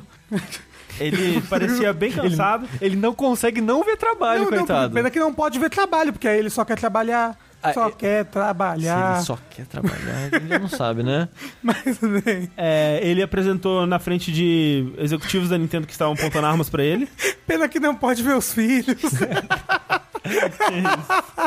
É, mas é, foi bem legal a apresentação. E aí, depois do- de que eles falaram que o Banjo Kazooie ia lançar, eles falaram, pra surpresa de toda a internet, que ficou muito animada, que o novo participante ia ser o Terry Bogard. Quem? Não conheço, não. Que, que personagem obscuro é esse, Rafa? De onde você tirou esse personagem? Você E acabou é- de inventar, pode falar. E é foda que todo mundo já sabia, porque no dia anterior a Nintendo UK vazou sem querer que o próximo personagem ia ser da, da SNK. Não, cara, e aí alguém, tipo, tu tava, as pessoas estavam tweetando, nossa, vai ser da SNK, que da hora, quem que pode ser, né? Vai ser a Aí- Mai, vai ser um personagem do Metal Slug, vai ser o cara bogosminha do World Heroes. Aí alguém fez um tweet assim, olha, todos os personagens que poderiam ser, e aí alguém tweetando, você acha mesmo que a, alguém desses personagens genéricos, aleatórios, seria bom bastante para Smash? E tinha o Terry no meio, assim, deles. E esse tweet tá maravilhoso, ele tá lá ainda até hoje. E o cara depois falando, tipo, ah, anunciaram o Sons, pode ficar com o seu Terry aí, ó, não quero saber não. Mas foi anunciado o Terry Bogard, que é, o, acho que um dos mais famosos aí da SNK, né? Ah, sim, com E certeza. Talvez o mais E famoso. um grande ícone de jogos de luta, ele, né? E, mas foi cu- muito curioso, porque assim, eu sempre soube que a América Latina foi mais forte é, do que o resto do mundo, do que, vamos dizer, né, os, é, Estados Unidos, Europa, com jogos da SNK, né, Neo Geo, King of Fighters, Fatal Fury e tudo mais. Muito por causa da pirataria, né? Que era muito fácil no, no Neo Geo, nas máquinas de, de Neo Geo. Mas eu, cara, eu não fazia ideia do quão obscuro era pro jogador americano, E né? pro jogador mais novo, essa é a É, questão. também tem isso, O né? Smash pega muito o público, É. é, criança, adolescente. Sim, sim, sim. E criança adolescente faz quantos anos que não sai um jogo desse moço? Não muitos, né? Tem. uh, fa- Um jogo relevante desse moço? King of Fighters tá aí, filme forte. É, o último bem elogiado, por sinal. Hum. Mas o negócio é, o público de Smash, muitos deles não é público de jogo de luta. Ele não é público de videogame, é só É. público de Smash, só joga É, Smash. E eu acho curioso que, tipo, a galera tretou e, tipo, não foi só esse tweet do André. Teve uma galerinha, tipo, ah, pô, Terry, né? Quem que é esse cara? É o Ken, é o É o outro Ken não. genérico. É o não. Ken de boné. Não, os, os, os japoneses mais novos estavam realmente falando. Ah, é o. O Pokémon Trainer musculoso. Tinha várias montagens do Pokémon Trainer musculoso. E, tipo, vocês conhecem todos os... per- Vocês, no caso, falando pro público geral de Smash. Conhece todos os personagens de Fire Emblem, sabe? Ah, não, Tipo, quando, quando anunciaram né, os primeiros personagens, o- a fanbase também não gostou muito. Ah, né? não. tô- Se anuncia Fire Emblem, o pessoal mata a Nintendo. Se, se parecer mais um personagem de Fire Emblem, o pessoal mata o Sakurai, bichinho. Banjo, esse pessoal conhecia Banjo? Conhecia, porque o pessoal chora por banjo faz tantos anos. Mas é um outro pessoal, É, entendeu? o pessoal americano, porque o, o pessoal japonês realmente não é, não é muito, muito conhecido, não, banjo. O negócio é, quero dar as bicicletinhas do Terry no Smash, quero Fazer dar um aquele chute- que ele abre os braços e vai pra frente. Quero falar, hey, hey, come on, come on. Calma, calma. Quero jogar meu boneco quando vencer a luta. Ele tá bonitão, né? Tá gato ele. Mas o Terry sempre foi gato, porra. gato. Mas agora em 3D, assim, bonito, mas. Mas gato o que, eu, ago- o que eu gosto dessa apresentação é que já mostra o carinho de Smash, assim. Smash só falta ser jogo bom, né? Mas fora isso, Ai, tem todas as você. qualidades. Não, aí eu, eu e o Ricardo estávamos falando mal do André, né? A gente, como é que o André pode não gostar de Smash? A gente tava falando enquanto eu batia. Porque o Ricardo ama Enquanto Smash. eu batia no Ricardo jogando Smash. né? Ah, tá. A gente só chegou à conclusão que você não gosta de videogame. Ah, que é, isso é verdade. Mas, é... Por isso que você é um gamer da, na Isso, internet. exatamente. Eu, eu gosto de reclamar, por isso que eu tenho um Isso. podcast de videogame, né?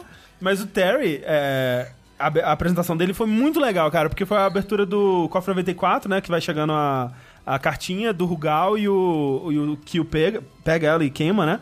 E aí, né, no lugar do R era o S, e aí vai pegando, vai passando a cartinha entre vários personagens e, tipo, vai passando por outros jogos da SNK também, né? Sim. É, vai Samurai passando Showdown. é, Samurai Showdown, pelo Fatal Fury, o Giz ele vai pegar e aí ele cai, que nem no final, acho que do primeiro, né? E aí no final o Terry pega. Tipo, esse tipo de, de cuidado, sabe? É, de carinho, é algo que nem a SNK tem pelo- pelos personagens, eu sinto.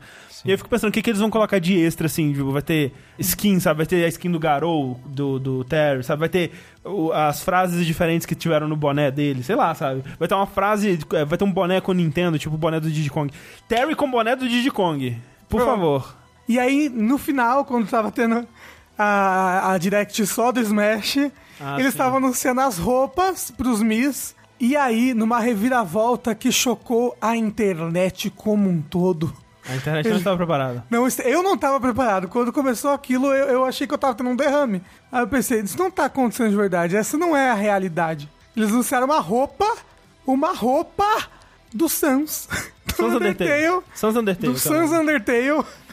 No Smash. E a roupa vem junto com a música Megalovania. É isso aí. Remix. Um remix feito pelo Toby Fox. Que jogou com. O Sakurai. O Sakurai, o Sakurai falou que ele joga muito bem, porque quem não sabe, o Toby Fox já participou de campeonato Smash. Joga muito bem, Olha já foi pedir dica com o Zero, que era o melhor jogador do mundo no Smash 4. E assim, o anúncio do, do skin do Mi Fighter do, do Sans é, obfuscou totalmente os outros, que foi tipo a equipe Rocket, o Goemon, né? Mystical Ninja Goemon. O pessoal falou que ofuscou até o Terry e É. o Banjo-Kazooie. Ah, é, foi mas porque foi no total. dia do lançamento você entrava online, tinha Banjo-Kazooie pra caramba, tinha, mas o que tinha de Sans, e até hoje, você vai jogar online, só tem Sans Undertale. Assim, se for ver pra agradar a internet, eles tinham que ter feito uma skin do Terry, de Mi, e feito o Sans personagem Sim. mesmo, né? É, Quem sabe num próximo. Quem sabe? Mas esse é o último. Aí o eles- Ultimate. Pelo menos é Ah. o último da vida do Sakurai, né? Que foi a última missão que ele recebeu do Iwata, né? Sim, o Iwata, antes de morrer, deu essa última missão pro Sakurai. No seu aí? leito de morte. Sim. E aí, Falou assim, Sakurai, faça Smash para sempre, e morreu. Não, ele faça o próximo Smash. E aí, por quanto tempo eu tenho que fazer ele? Para sempre. E ele, não, aí ele morreu Não, antes ele de não responder. respondeu. Ele não É, respondeu. Nossa. Droga, vou ter que fazer pra sempre. Além disso, o Switch continua na missão aí de trazer todos os jogos do Wii U para é, o Switch. Ó, né? uma missão que eu apoio muito, viu? Pra caralho. Pô, parabéns. Metroid Trilogy, por favor. Por favor. Metroid Prime. Esse, ó, já tinha, já tinha licado rumores de que ia sair, ó. Eu acho que eles estão guardando Pra próximo do No- lançamento. É. é. pra próximo lançamento do Prime 4. É que esse é do. Wii, né? É... Mas ele- saiu pro trilogia do Wii. Tem muita coisa pra sair ainda pro, do Wii, né? Mas do Wii U tá quase lá. É, ó, do Wii U, eles anunciaram o Tokyo Mirage Sessions, que provavelmente fez o Tengu desmaiar enquanto assistia, né? Desmaiou. Ele teve um espasmo no Twitter. Isso. Porque ele, tá, ele tava querendo muito esse jogo. Que pra quem não sabe é um crossoverzinho entre Fire Emblem e Persona. Na verdade era, pra- era pra ser entre Fire Emblem e Shin Megami Tensei, mas virou É. Fire Emblem e Persona. É mais Fire Emblem Persona mesmo, né? É, e aí os jogos do Wii U que estão faltando aí, André? Sim. Que que você, quais você acha que falta? Falta. É, anunciaram também Xenoblade Chronicles. Que é do Ah, Que era é? de Wii, Era mas de tá Wii, vindo. era Mas de também, Wii. também tá vindo. É, tá vindo. E tá vindo remasterizado com novos gráficos, né? sim, porque antes não era HD, né? Não, não, e aí que tá. Você já viu como é que é os, mo- os modelos dos personagens no Wii? Não. É muito engraçado. Porque a cara deles é um desenho. É, assim, tipo, né? é- parece que é um desenho só.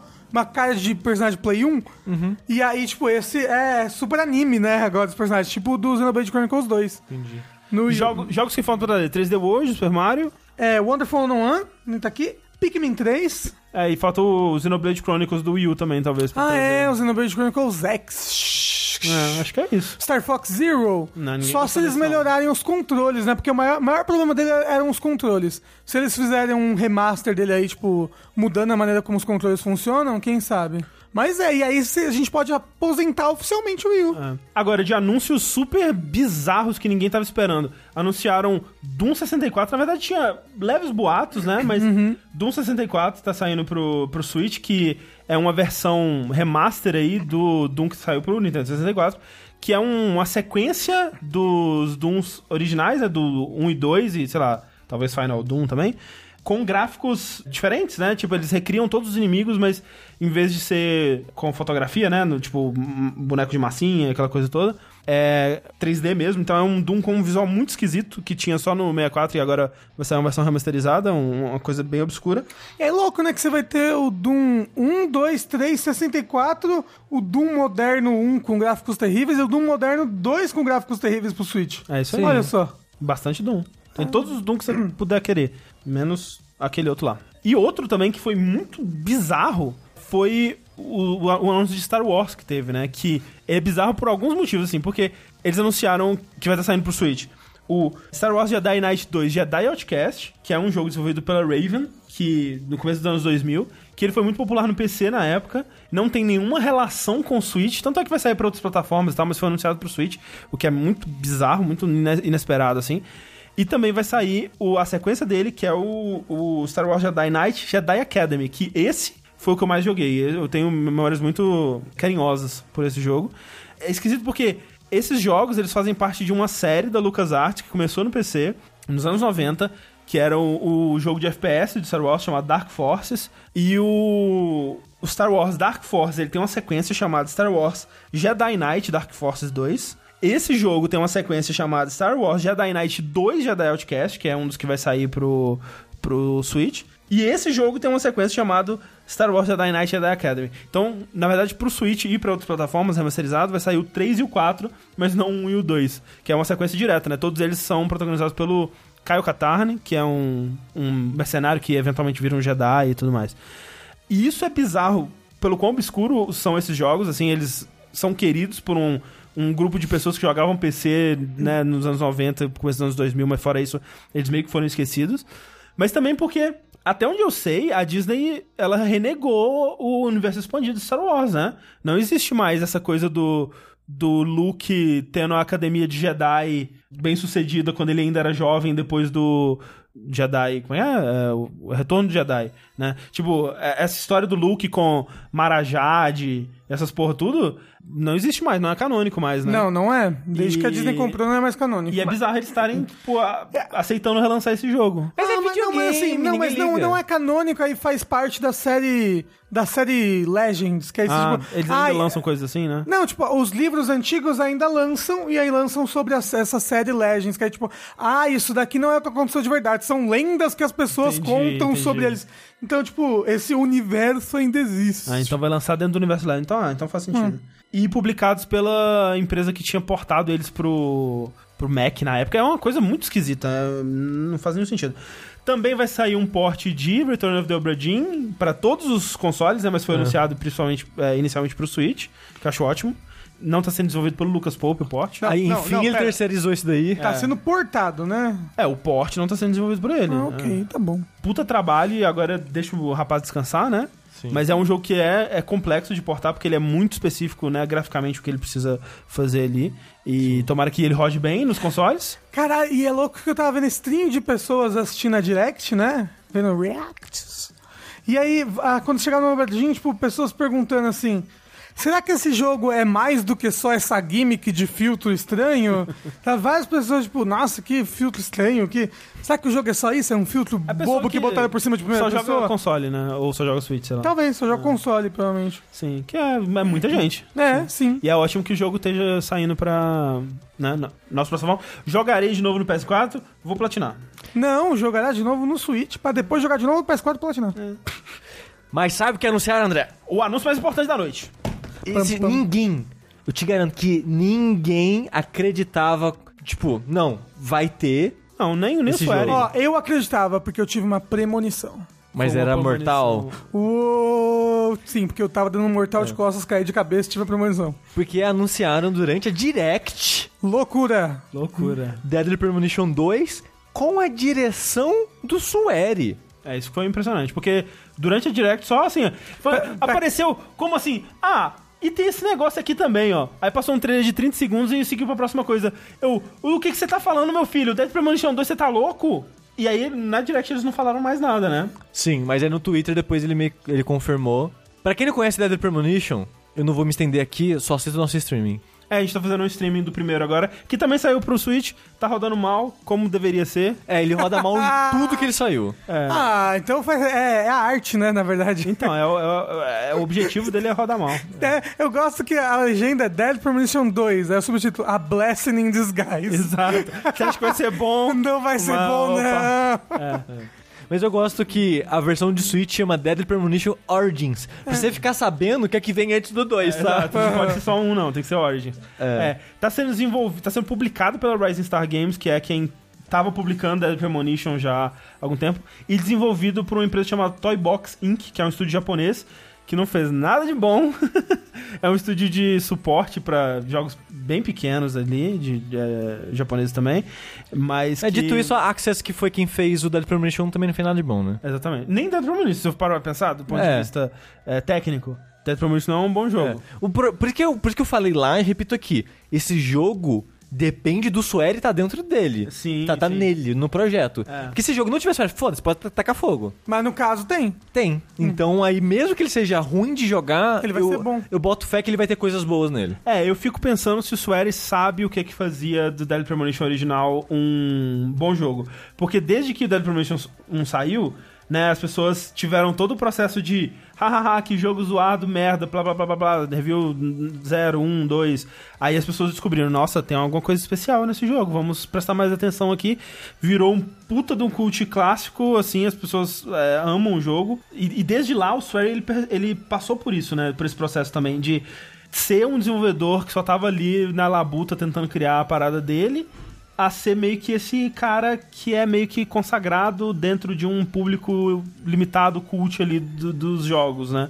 E será que ele vai deixar isso subir a cabeça dele? Tipo, será que ele vai tentar criar o que eles acham que as pessoas esperam em vez do, do que ele quer que esses personagens Eu acho que o Sueri ele não vai cometer esse erro, porque ele fez outros jogos É, que é na mesma vibe, cheio de problema, mas cheio de personalidade. D4 é nessa vibe. E o outro lá também, que eu nem terminei, que aquele lá achei ruim demais de jogar. Como é que é o nome? The Missing, J.J. McField É. and the Islands of Memory. É, que o André já falou no Dash dos melhores do ano passado e blá blá blá.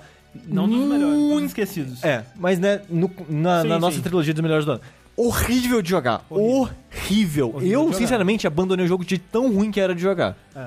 E não sei o final até hoje. É, o lance do Dead Premonition é que é bem isso. A gente tá jogando a versão Director's Cut do PS3 que, velho, eles melhoraram muito o combate. Tipo, pra começar que os inimigos eles morrem com um, dois tiros e não 10 ou 15. E, Nossa, velho, você ficava tipo uma hora numa, numa parte de combate tediosa pra caralho, é um inferno de jogar. Só que o bom dos jogos dele é o que acontece fora disso. E É a visão artística. a história que ele tem, a- que ele tem para contar e o mundo que ele cria que é muito fascinante. Então assim, é o que eu espero do 2. Se ele for ruim, mas tiver personalidade, tá valendo. É... Mas seja ruim com carinho. Vamos com calma. Seja ruim, mas com jeitinho, né? Pra não machucar. É, Mas bom, com tanta coisa boa acontecendo na Tokyo Game Show e no Nintendo Direct, como é que fica a E3? Não é verdade? Não fica, né, André? KKKK. Será que a E3 vai acabar? Ainda não, porque ano que vem tem. Já tá confirmado. 2020, a 3 2020. Um site chamado Game Daily, ele vazou uma apresentação da ESA, que é a Entertainment Software Association, que é a imp- uma entidade que meio que representa a indústria dos videogames e é, a- é quem faz a E3, né? Quem organiza a E3 e que vazou os dados dos jornalistas, né? Que há, umas, um- há uns vértices atrás aí a gente falou dessa notícia. Enfim, ela mesma. Vazou uma apresentação interna dela para os investidores E3 falando dos planos deles para E3 2020. E tem umas coisas que são muito ma- maravilhosas nessa, nesse relato, porque assim, 2019 foi um ano que não foi muito bom, né, pra E3 de modo geral, né? É, No meio, assim, de empresas que estão constantemente saindo, né? A última delas foi a Sony, vai saber se ela vai voltar pra 2020 ainda, não É sabemos. verdade, é verdade. De modo geral, tava meio que morta a conferência, né? Tava meio vazia, não tinha nada de muito interessante pra ver ou jogar no show floor ali. E eles estão tentando dar uma chacoalhada na fórmula pra trazer a E3 pro que, né, um evento de sucesso aí pra não morrer a E3, enfim. É, assim, pra gente, nós aqui no Brasil, não vai mudar, porque a gente vai continuar cobrindo, enquanto tiver E3 e conferência, a gente vai cobrir as conferências e basicamente vai ser isso, né? Mas a E3 mesmo, né, é o que acontece lá dentro do Convention Center em Los Angeles e é isso que eles estão querendo mudar. O, a visão deles pra E3 2020 é um evento focado nos fãs, na imprensa e nos influencers. Vamos já- chamar o Zangado. já vê aí, já começa. Então eles estão propondo uma reestruturação dos pavilhões para incluir, além dos stands normal, normais das empresas, bolhas, hubs de experiências, né? Que você vai ter enquanto você anda pelo show floor ali. Maconha. Não! Dark Room, Glory Hole. Isso, Né? vai ter todas as experiências para todo mundo. Então eles fazem, ah, um, dá um exemplo. Ah, por exemplo, você vai tá andando ali no caminho da coisa da Microsoft, assim. Aí você vê um jogador da NBA jogando um novo jogo de basquete ali, ou então você vê um ator é, fazendo qualquer bosta que o ator joga, é, fumando maconha e jogando Battlefield, sabe? O palavreado de marketing eu acho uma coisa incrível, assim. Eu, eu, eu fico. Eu tenho um, um, um leve nojinho. E a frase que eles usam é muito boa, cara. Ó, A ideia deles com isso é criar ativações limitadas, pré-agendados ou por convite, que gerem buzz e FOMO. O que é FOMO? FOMO é Fear of Missing Out. É você sentir que você deveria estar ali, que é uma coisa exclusiva e que os influencers estão vivendo uma experiência única daqui na E3. É importante notar que de onde ele está tirando essas informações era é um viés mais para os acionistas e de coisa e tal. Então, tipo, é, é muito. Você, como um consumidor, ler isso é, É. muito bad vibes. É que, é tipo, vibes, que é tipo- como iremos milcar as pessoas no ano que vem? E tipo, você sabe que no fundo é isso que eles estão sempre fazendo e pensando, todas as empresas? Ah, mas é então foda ver. é assim, é, né? mas é Exato. foda ele falando isso na Quando sua você cara. vê falando, é, é muito bizarro. E tem, não, e piora. Porque olha só, atualmente eles vendem 15 mil ingressos pra público geral, né? Pra pessoas que não são da imprensa, né? Público, a imprensa consegue lá o, a entrada gratuita, né? E eles estão vendendo já há algum tempo, acho que há dois anos, eles começaram a vender pro público mesmo. E eles estão vendendo atualmente 15 mil. Eles vão adicionar mais 10 mil, então vão ser 25 mil de público pagante pra E3, porque afinal de contas eles precisam de dinheiro. Aí você pensa, poxa vida, né? Num ano que a E3 tá cheia, já é difícil de você jogar alguma coisa, você fica mais tempo na fila do que é, fora dela. Isso não é um problema, isso é uma oportunidade. Porque a palavra que eles criaram aqui, e eu não duvido que essa não seja uma palavra que eles criaram, mas que já exista no linguajar de brands e de, de marketing, que é o Q-Teniment, que é o filatenimento. Enquanto você tá na fila, você vai ser bombardeado por ativações e experiências de brands que querem te trazer para o mundo da marca delas, cara. Eu, eu- eu confesso que quando eu tava lendo essa parada, eu queria morrer um pouquinho. Dá vontade de morrer de leve. Ah! Por que, que enquanto eles estão na fila, eles vão botar um palhaço pra jogar água na sua cara com uma rosa? É isso Ai, mesmo. que ódio. É, Mas não, não para por aí, ainda fica pior. Aí, é uma fila com glory hole. Caramba, alguém que me entende no chat ia ser perfeito. Anda um pouquinho, mama um pouquinho. Eles mostraram um slide lá, que tem um slide no, no, no, no- no vazamento que eles fizeram, que é o poder da causa social. Aí eles começam assim. Pesquisas mostram que os millennials e a geração Z são as gerações mais generosas e focadas em causa social. Palma, palma pra gente, millennials. Palmas, Palma pra nós palmas, millennials, palmas. palmas. No caso do geração Z é quem nasceu no meio dos anos 90, São né? os mais novos É, ainda. Exato. É a geração jovem atualmente. Uma tática seria fazer parcerias com influencers investidos em causas sociais relevantes da E3. Amplificando o branding de causas sociais da E3, podemos melhorar a imagem da indústria com os consumidores, guardando estes tickets de positividade para uso futuro. Por exemplo, quando precisarmos avançar algum objetivo ou na próxima notícia negativa sobre a indústria. A próxima notícia. Cara, Ou seja, são gênios. É gênio. É, gênio. É maravilhoso isso, cara. próxima vez que alguém tá atirando na Walmart, Exato. ah, mas é aquele influencer lá na Não. fila que doa um saco de arroz, É, hein? e aquele Isso dia você que não o pensa. Kobe Bryant tava jogando NBA como fã na E3. Aí, ah, pô, tá falando mal da indústria dos games. É, porra. Isso é maravilhoso, cara.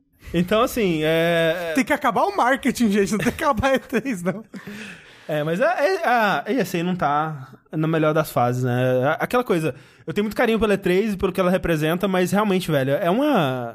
É uma empresa que ela não sabe o que ela tá fazendo. Ela tá tentando fazer alguma coisa. Só que eu fico pensando assim. Focando nesse lance do consumidor, né? De tornar a E3 um evento mais pro público, influências e essa coisa toda de brands e tal, e menos um, um evento da indústria mesmo, ou da, da imprensa, eles estão querendo competir diretamente com Gamescom, com China Joy, com Brasil Game Show. E, velho, eles não têm como competir com esses eventos. Tipo, Acho que com Comic Con, sabe? Um negócio que é. Mas, tipo, o público é uma grande festa do público também. Sim, né? assim, eles, eles até poderiam competir com esses, com esses eventos maiores de games se eles mudassem de cidade, por exemplo. Porque se a Gamescom é 600 mil pessoas, sabe? É 3 é 60 mil. 70. Não, não é 3 cheia, é 70 mil. Então eles não têm. Porque Los Angeles não tem capacidade pra comportar um evento de 600 mil pessoas, sabe? O- Eles não têm o porquê querer competir com esses eventos.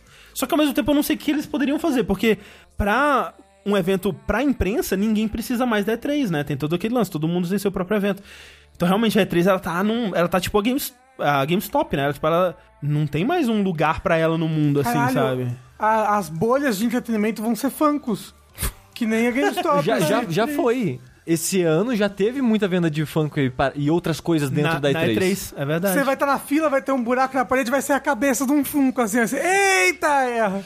Bo- bo- bolhas de alegria você vai sentir. isso aí. E, e sabe que é engraçado? Porque a, a Abby Russell, do Giant Bomb, durante as- a época de E3, ela faz meio que um making-off deles, né? Sim. Então grava um pouquinho deles andando no show floor, deles na parte da produção, essas coisas assim. E eles vendo o show floor, eles ficaram tipo, cara, tá vendendo energético. Tá vendendo Funko, e eles ficaram chocados, sabe? Não, e o show floor super triste, vaziaço, É. sabe? E a gente, tipo, mas isso é todo evento. É, então, é, é, pra ve- público é, isso, É. né? Mas a parada da E3, se ela quiser, ela continua existindo, porque fora a PAX, nos Estados Unidos, quais eventos focados para videogame que tem? Grande. Seria a Apex, é um, acho que talvez o maior. Ah. Por- porque, por exemplo, o X ele postou no Twitter, né? Tem nessa matéria, o pessoal compara, né? Uhum. Que fala, né, da... O número de atendentes. Exato, né? Gamescom é o maior evento no mundo. Mas tá, a China Joy tá quase, né? É, a China Dot tá quase. Em terceiro de mais frequentado é a BGS, é a Brasil Game Show. Em quarto é um, que Tai- esqueci o nome, Acho que Taipei. é em Taipei, em Taiwan. Aham. E depois vai descendo e tal. Então esses quatro maiores são infinitamente maiores que a E3. E3. Mas eu acho que a E3, se ela quiser falar, tipo, foda-se. É, se ela falar assim, foda-se Los Angeles, vamos pra É. uma cidade de, de Las Vegas, sabe? É, uma Aí outra. ela consegue, talvez. Sim, eu acho. E, focar, e fizesse esse foco escroto aí que ela tá É, falando. Sim, sim. Eu acho que ela conseguiria uns números maiores Ah, próximo mas da. é, é- é- como ela falou, bota uns influencers, bota uns youtubers. É. A BGS várias vezes não tinha nem atração nenhuma, mas tinha o quê? Youtuber andando Sim, no sim. corredor. É. Mas assim, a E3, como a gente gosta de lembrar, ela realmente já tá, tá que- esvaecendo. Até igual um chefe de Final Fantasy. Tá só o pozinho indo embora com o vento. Uhum. E tipo, pode ser que ela mude de cidade, pode ser que ela mude de foco, pode ser que ela seja um- e daqui uns anos o maior evento em público. Mas isso que a gente gosta de lembrar, eu acho que realmente já É, tá sim, passando. sim. Não dá pra saber do futuro da E3, mas olha, essa E3 de 2019 não foi a melhor de todas, mas teve uns momentos legais. E teve o Keanu Reeves. Teve também um momento mais lembrado que agora vai ser um momento bittersweet. Meio doce amargo. O, Ai, da moça que fez, Yata, Yata, morreu, né? ah, morreu, exatamente. Tô assustando o pessoal! Só pra acordar quem tava dormindo. É. Exato, né? Um dos momentos mais lembrados, às vezes mais que o Ken Reeves, eu acho que tá ali, ó, no mesmo nível assim que o Ken Reeves. É, tá num patamar parecido ali. Foi a apresentação do Ghostwire Tokyo, que quem foi falar do jogo no palco da Bethesda foi a Ikumi Nakamura, que era a diretora criativa e de arte. E é triste porque meio que veio um, foi como um choque, né? Tipo, caralho, ela não só saiu do projeto, ela saiu da Bethesda. E é triste porque tem muitas coisas tristes, que tipo, um, ela fez uma apresentação que todo mundo ficou apaixonado por ela. Sim. Tava todo mundo interessado no jogo por causa dela. Por causa dela. Sim. O. Ai, o, o Keiji Nafune, ele que, tipo, puxou, tipo. Como né? um mentor dela, tipo assim, olha só, eu, eu que criei essa menina aqui, ó, agora Eu tome. criei. É. Já vai pro mundo bem, voa, voa Tamagotchi. passarinha, voa. Exato. E acho que foi o Tengu que comentou isso, que, tipo, o Keiji Nafune, ele tem muito Ah, disso de. Gente, a gente tá falando que Age Nafune é Shinji Mikami. Ah, desculpa, desculpa. É. Porque Age Nafune não fez nada. Foi exato, esse disse lá esquece. Melhor que nada. Troca tudo pra Shinji Mikami. o Shinji Mikami, ele tem o costume de meio que pegar pupilos, porque hoje em dia ele é, ele é mais um produtor, né? Sim. Então ele pega pessoas mais pra guiar do que ele mesmo desenvolver. E ela era a atual pupila dele. Era a pessoa que ele tava, né, guiando no level design, game design, essas paradas tudo, na, na carreira, no mundo dos jogos. E ela tava liderando o desenvolvimento desse jogo. Quando ela saiu da Bethesda, ela fez um tweet que, tipo, então, né, gente, não deu, tô saindo da Bethesda, isso e tal. Se alguém quiser me contratar, tá aqui meu LinkedIn, cara. É, ela passou o LinkedIn. Tipo, ela fez uma série de tweets quando ela saiu.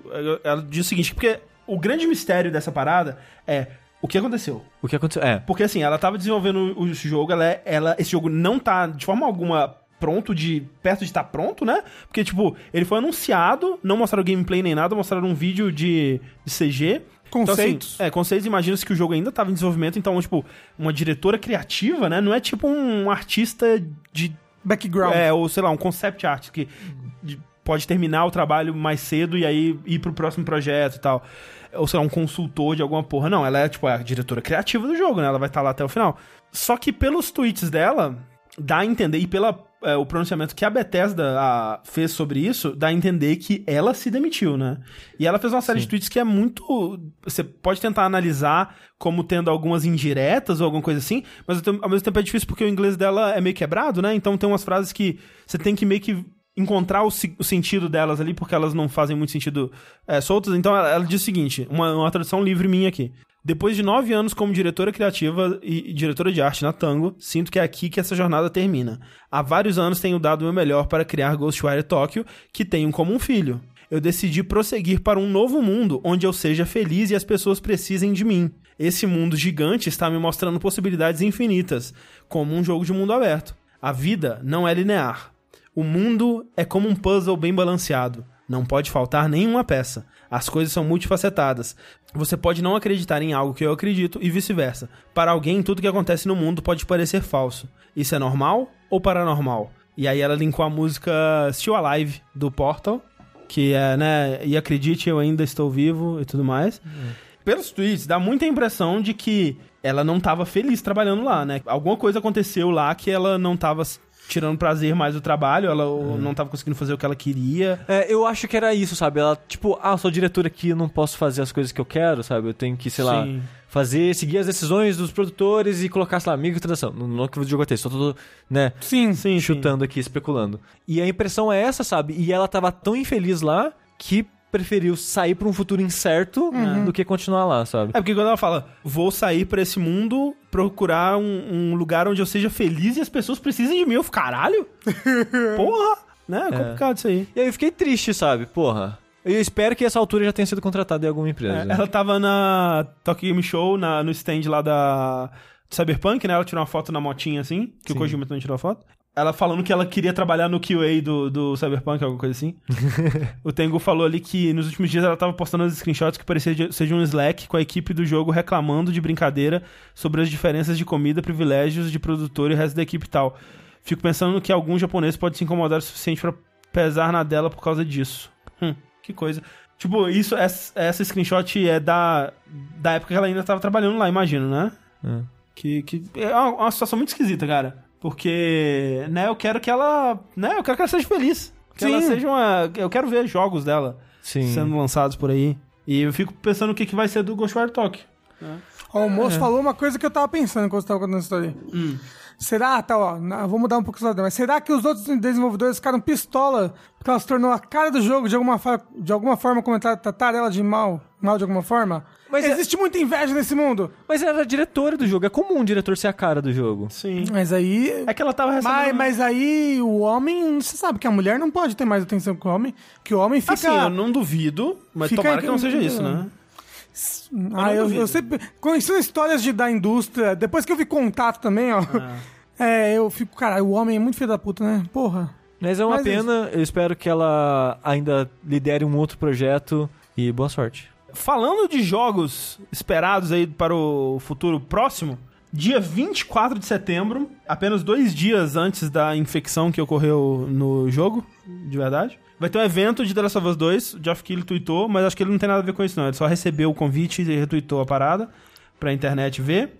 Vai ser um evento fechado, né? Não vai ter lives pra gente cobrir. Mas eles vão. Com certeza vai ter, né? Anúncio de data, de gameplay, de. Vai sair aí algum trailer novo, alguma informação nova. Então, embora a gente não vai ter um eventinho pra assistir ao vivo, dia 26, de 20, dia 24, novidades sobre The Last of Us 2, tô bem empolgado. Eu acho que é o jogo que eu mais tô afim de jogar eh, no mundo. Eu não acho que ele vai sair esse ano.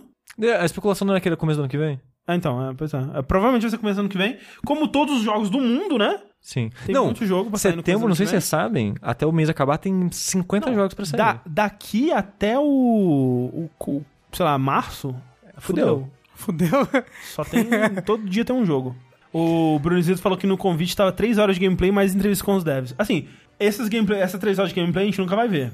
Mas vai ter com certeza muitos relatos, né? Muitos artigos aí de entrevistas, de previews de- desse gameplay, né? Que a gente vai com certeza ver internet afora aí. Tô curioso, bem curioso. Talvez eles. Né, um pouquinho. Talvez um, talvez uns um 20 trailer. minutos. Um trailer a gente talvez veja. É. É. Um gameplay, pelo menos. Eu queria ver gameplay. Ah, apesar de que. É, é que eu fiquei aquele gameplay, eu fiquei tipo, será que é verdade? Ó, o Ismael pergunta: o que acontece primeiro, lançamento de The Last of Us 2 ou evento de revelação do PS5? Os dois ao mesmo tempo. Eu Não, acho que é o lançamento do jogo. Eu Você acho que acha? sim. Ah, Se, sim. é, se ele for no começo do ano, eu acho que ele sim. Mas olha só, falando na Sony, né? No vértice passado de notícias, a gente falou que a Sony havia finalmente adquirido. Finalmente, porque eles trabalharam juntos tão próximo, por tanto tempo, tantos jogos um, exclusivos tinha um namoro bonito ali É, que foi finalmente- consolidado. adquiriu a Insomniac, né? Isso. E aí a gente ficou se perguntando naquele vértice o que ia acontecer com as IPs da Insomniac, né? Uhum. Tipo, elas iam é, continuar pra outra pessoa, não sei. Pra, Ah. pro seu Zé do, do bar. pro seu Zé do bar, elas iam ser todas da Sony agora. E as IPs que ela fez, a IP que ela fez em parceria com a Microsoft, que é o Sunset Overdrive, e aí, como é que ia funcionar essa IP? Sim. E aparentemente a gente descobriu a resposta pra isso, que as IPs agora são da Sony, Exato. inclusive Sunset Overdrive, É. que lançou como um jogo exclusivo de Xbox One, agora é uma IP da Sony. Tem ele, ele, ele eventualmente saiu pro PC também, mas sim, é, em consoles ele é exclusivo do Xbox. Inclusive, mas ah, acho que os direitos de, de- de distribuição dele ainda são da Microsoft, certo? Exatamente. Então É. talvez o 1 nunca saia. É, talvez não. A propriedade Pra- é pra- da Sony, mas os direitos de publicação do 1 é são da Microsoft. Sim. E o Shuhei Yoshida já disse que eles não têm interesse de lançar jogos antigos da Insomnia, que eles só vão focar nos jogos do futuro, que é só Spider-Man, gente. Agora é o estúdio Spider-Man. Ou Será que seria engraçado? Sunset Overdrive 2. Exclusivo de PS4. Seria Isso. ou que seja. É. Isso seria bem engraçado, de fato. Mas como vendeu pouco, né? Ele foi mais querido do que bem vendido. Sim, sim. Eu não sei se eles vão fazer não, mas é curioso. Falando de curiosidades, tem uma sobre o Cyberpunk 2077. Ah, é verdade.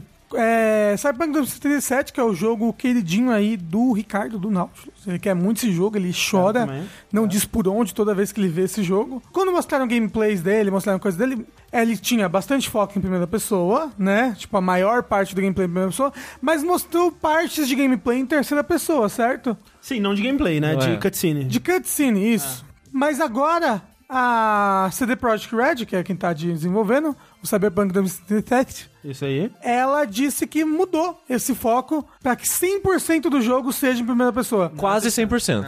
É? É. Eles falaram que vai ter alguma coisa ou outra que ainda vai ser em terceira pessoa em cutscene, Sim. mas eles estão tentando diminuir isso. É porque dizem eles pra maior imersão do jogo, não? É bullshit isso aí. Porque assim, Mas eles É, foi o falaram, que eles, é. Não, foi o que eles falaram. Eu tô dizendo, eu- é mentira, porque é o seguinte: quando eles anunciaram que o jogo ia ser em primeira pessoa por imersão, eu entendo, porque quando você tá no ambiente, né? Você, é aquela coisa que a gente falou, né? Você tem a sensação melhor da escala do ambiente, é, da, da opressão do ambiente, isso tudo faz bastante sentido.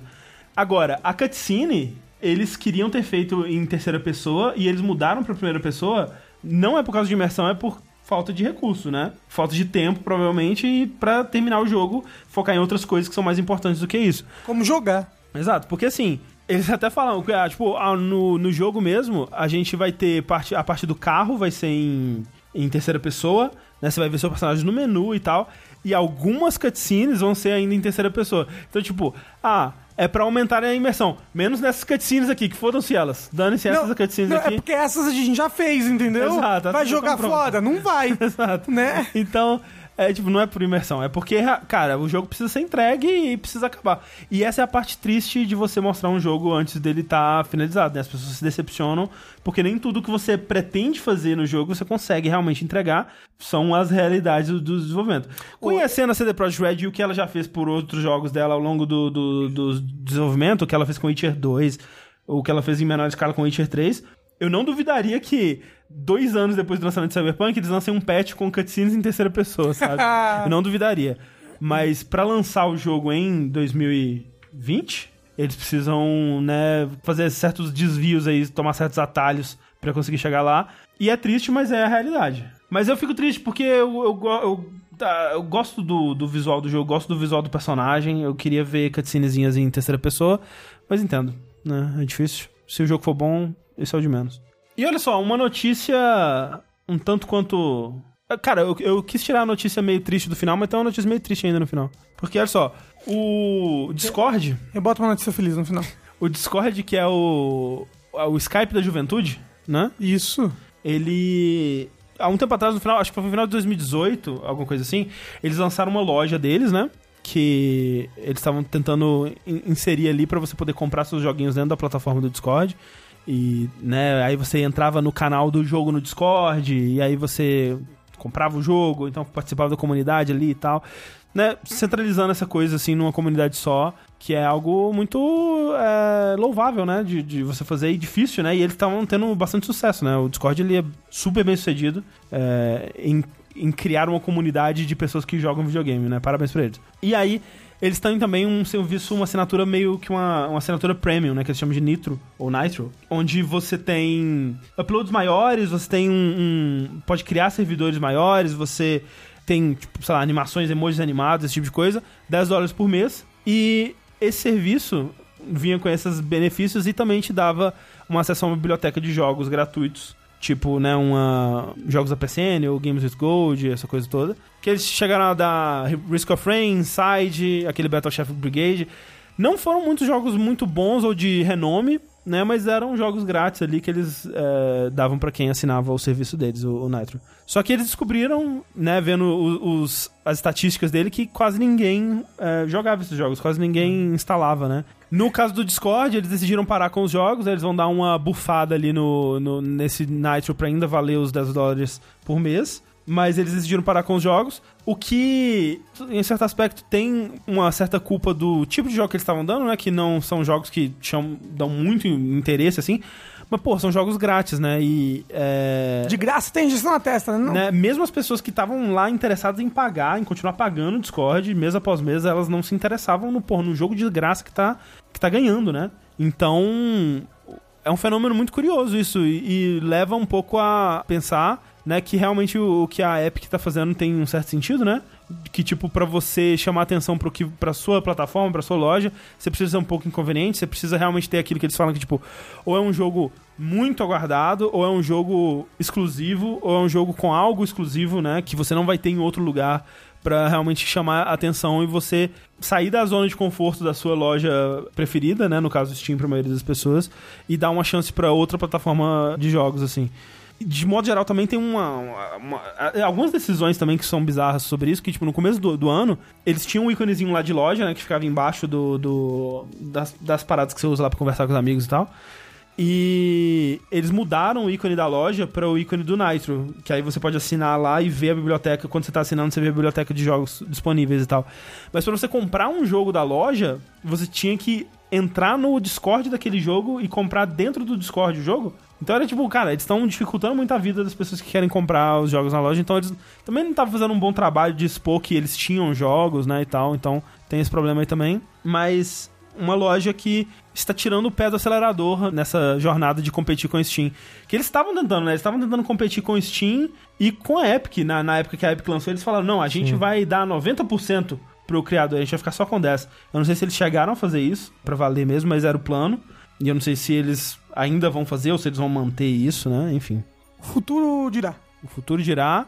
Mas sabe qual que é o verdadeiro futuro dos videogames, André? É o, a evolução do Farfetch. Não, também, mas é Peraí. o acessório do Switch. Vocês viram o novo acessório do Nintendo Switch? Eu vi.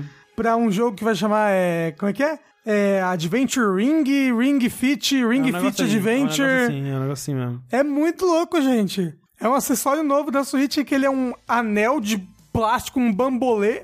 Só que não cabe no. no não, não na cabe na sua pessoas. cintura, né? Na minha nunca ia caber. Talvez na cintura de alguém cabe. É, tipo de um feto. Isso.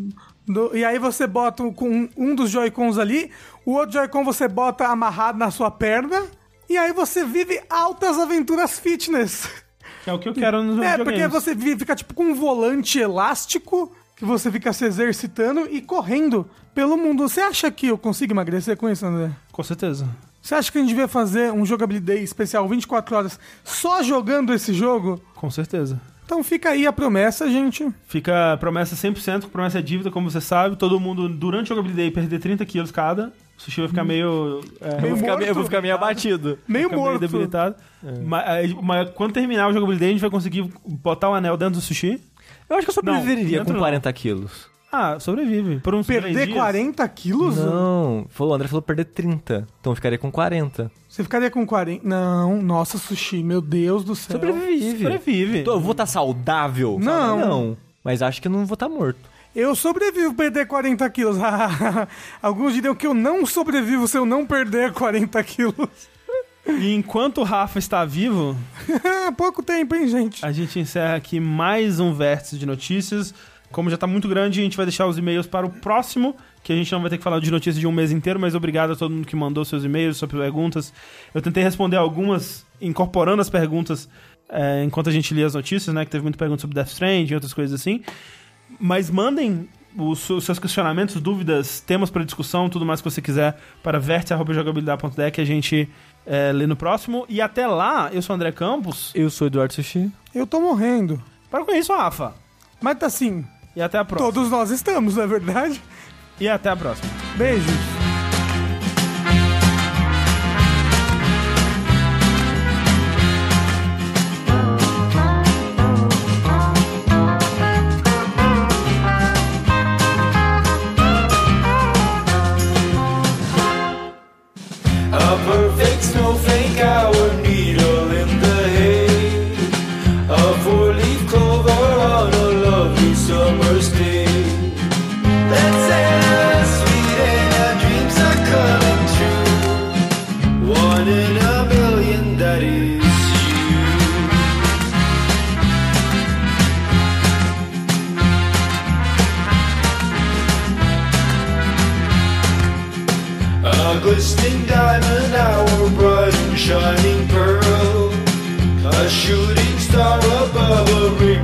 that's our good.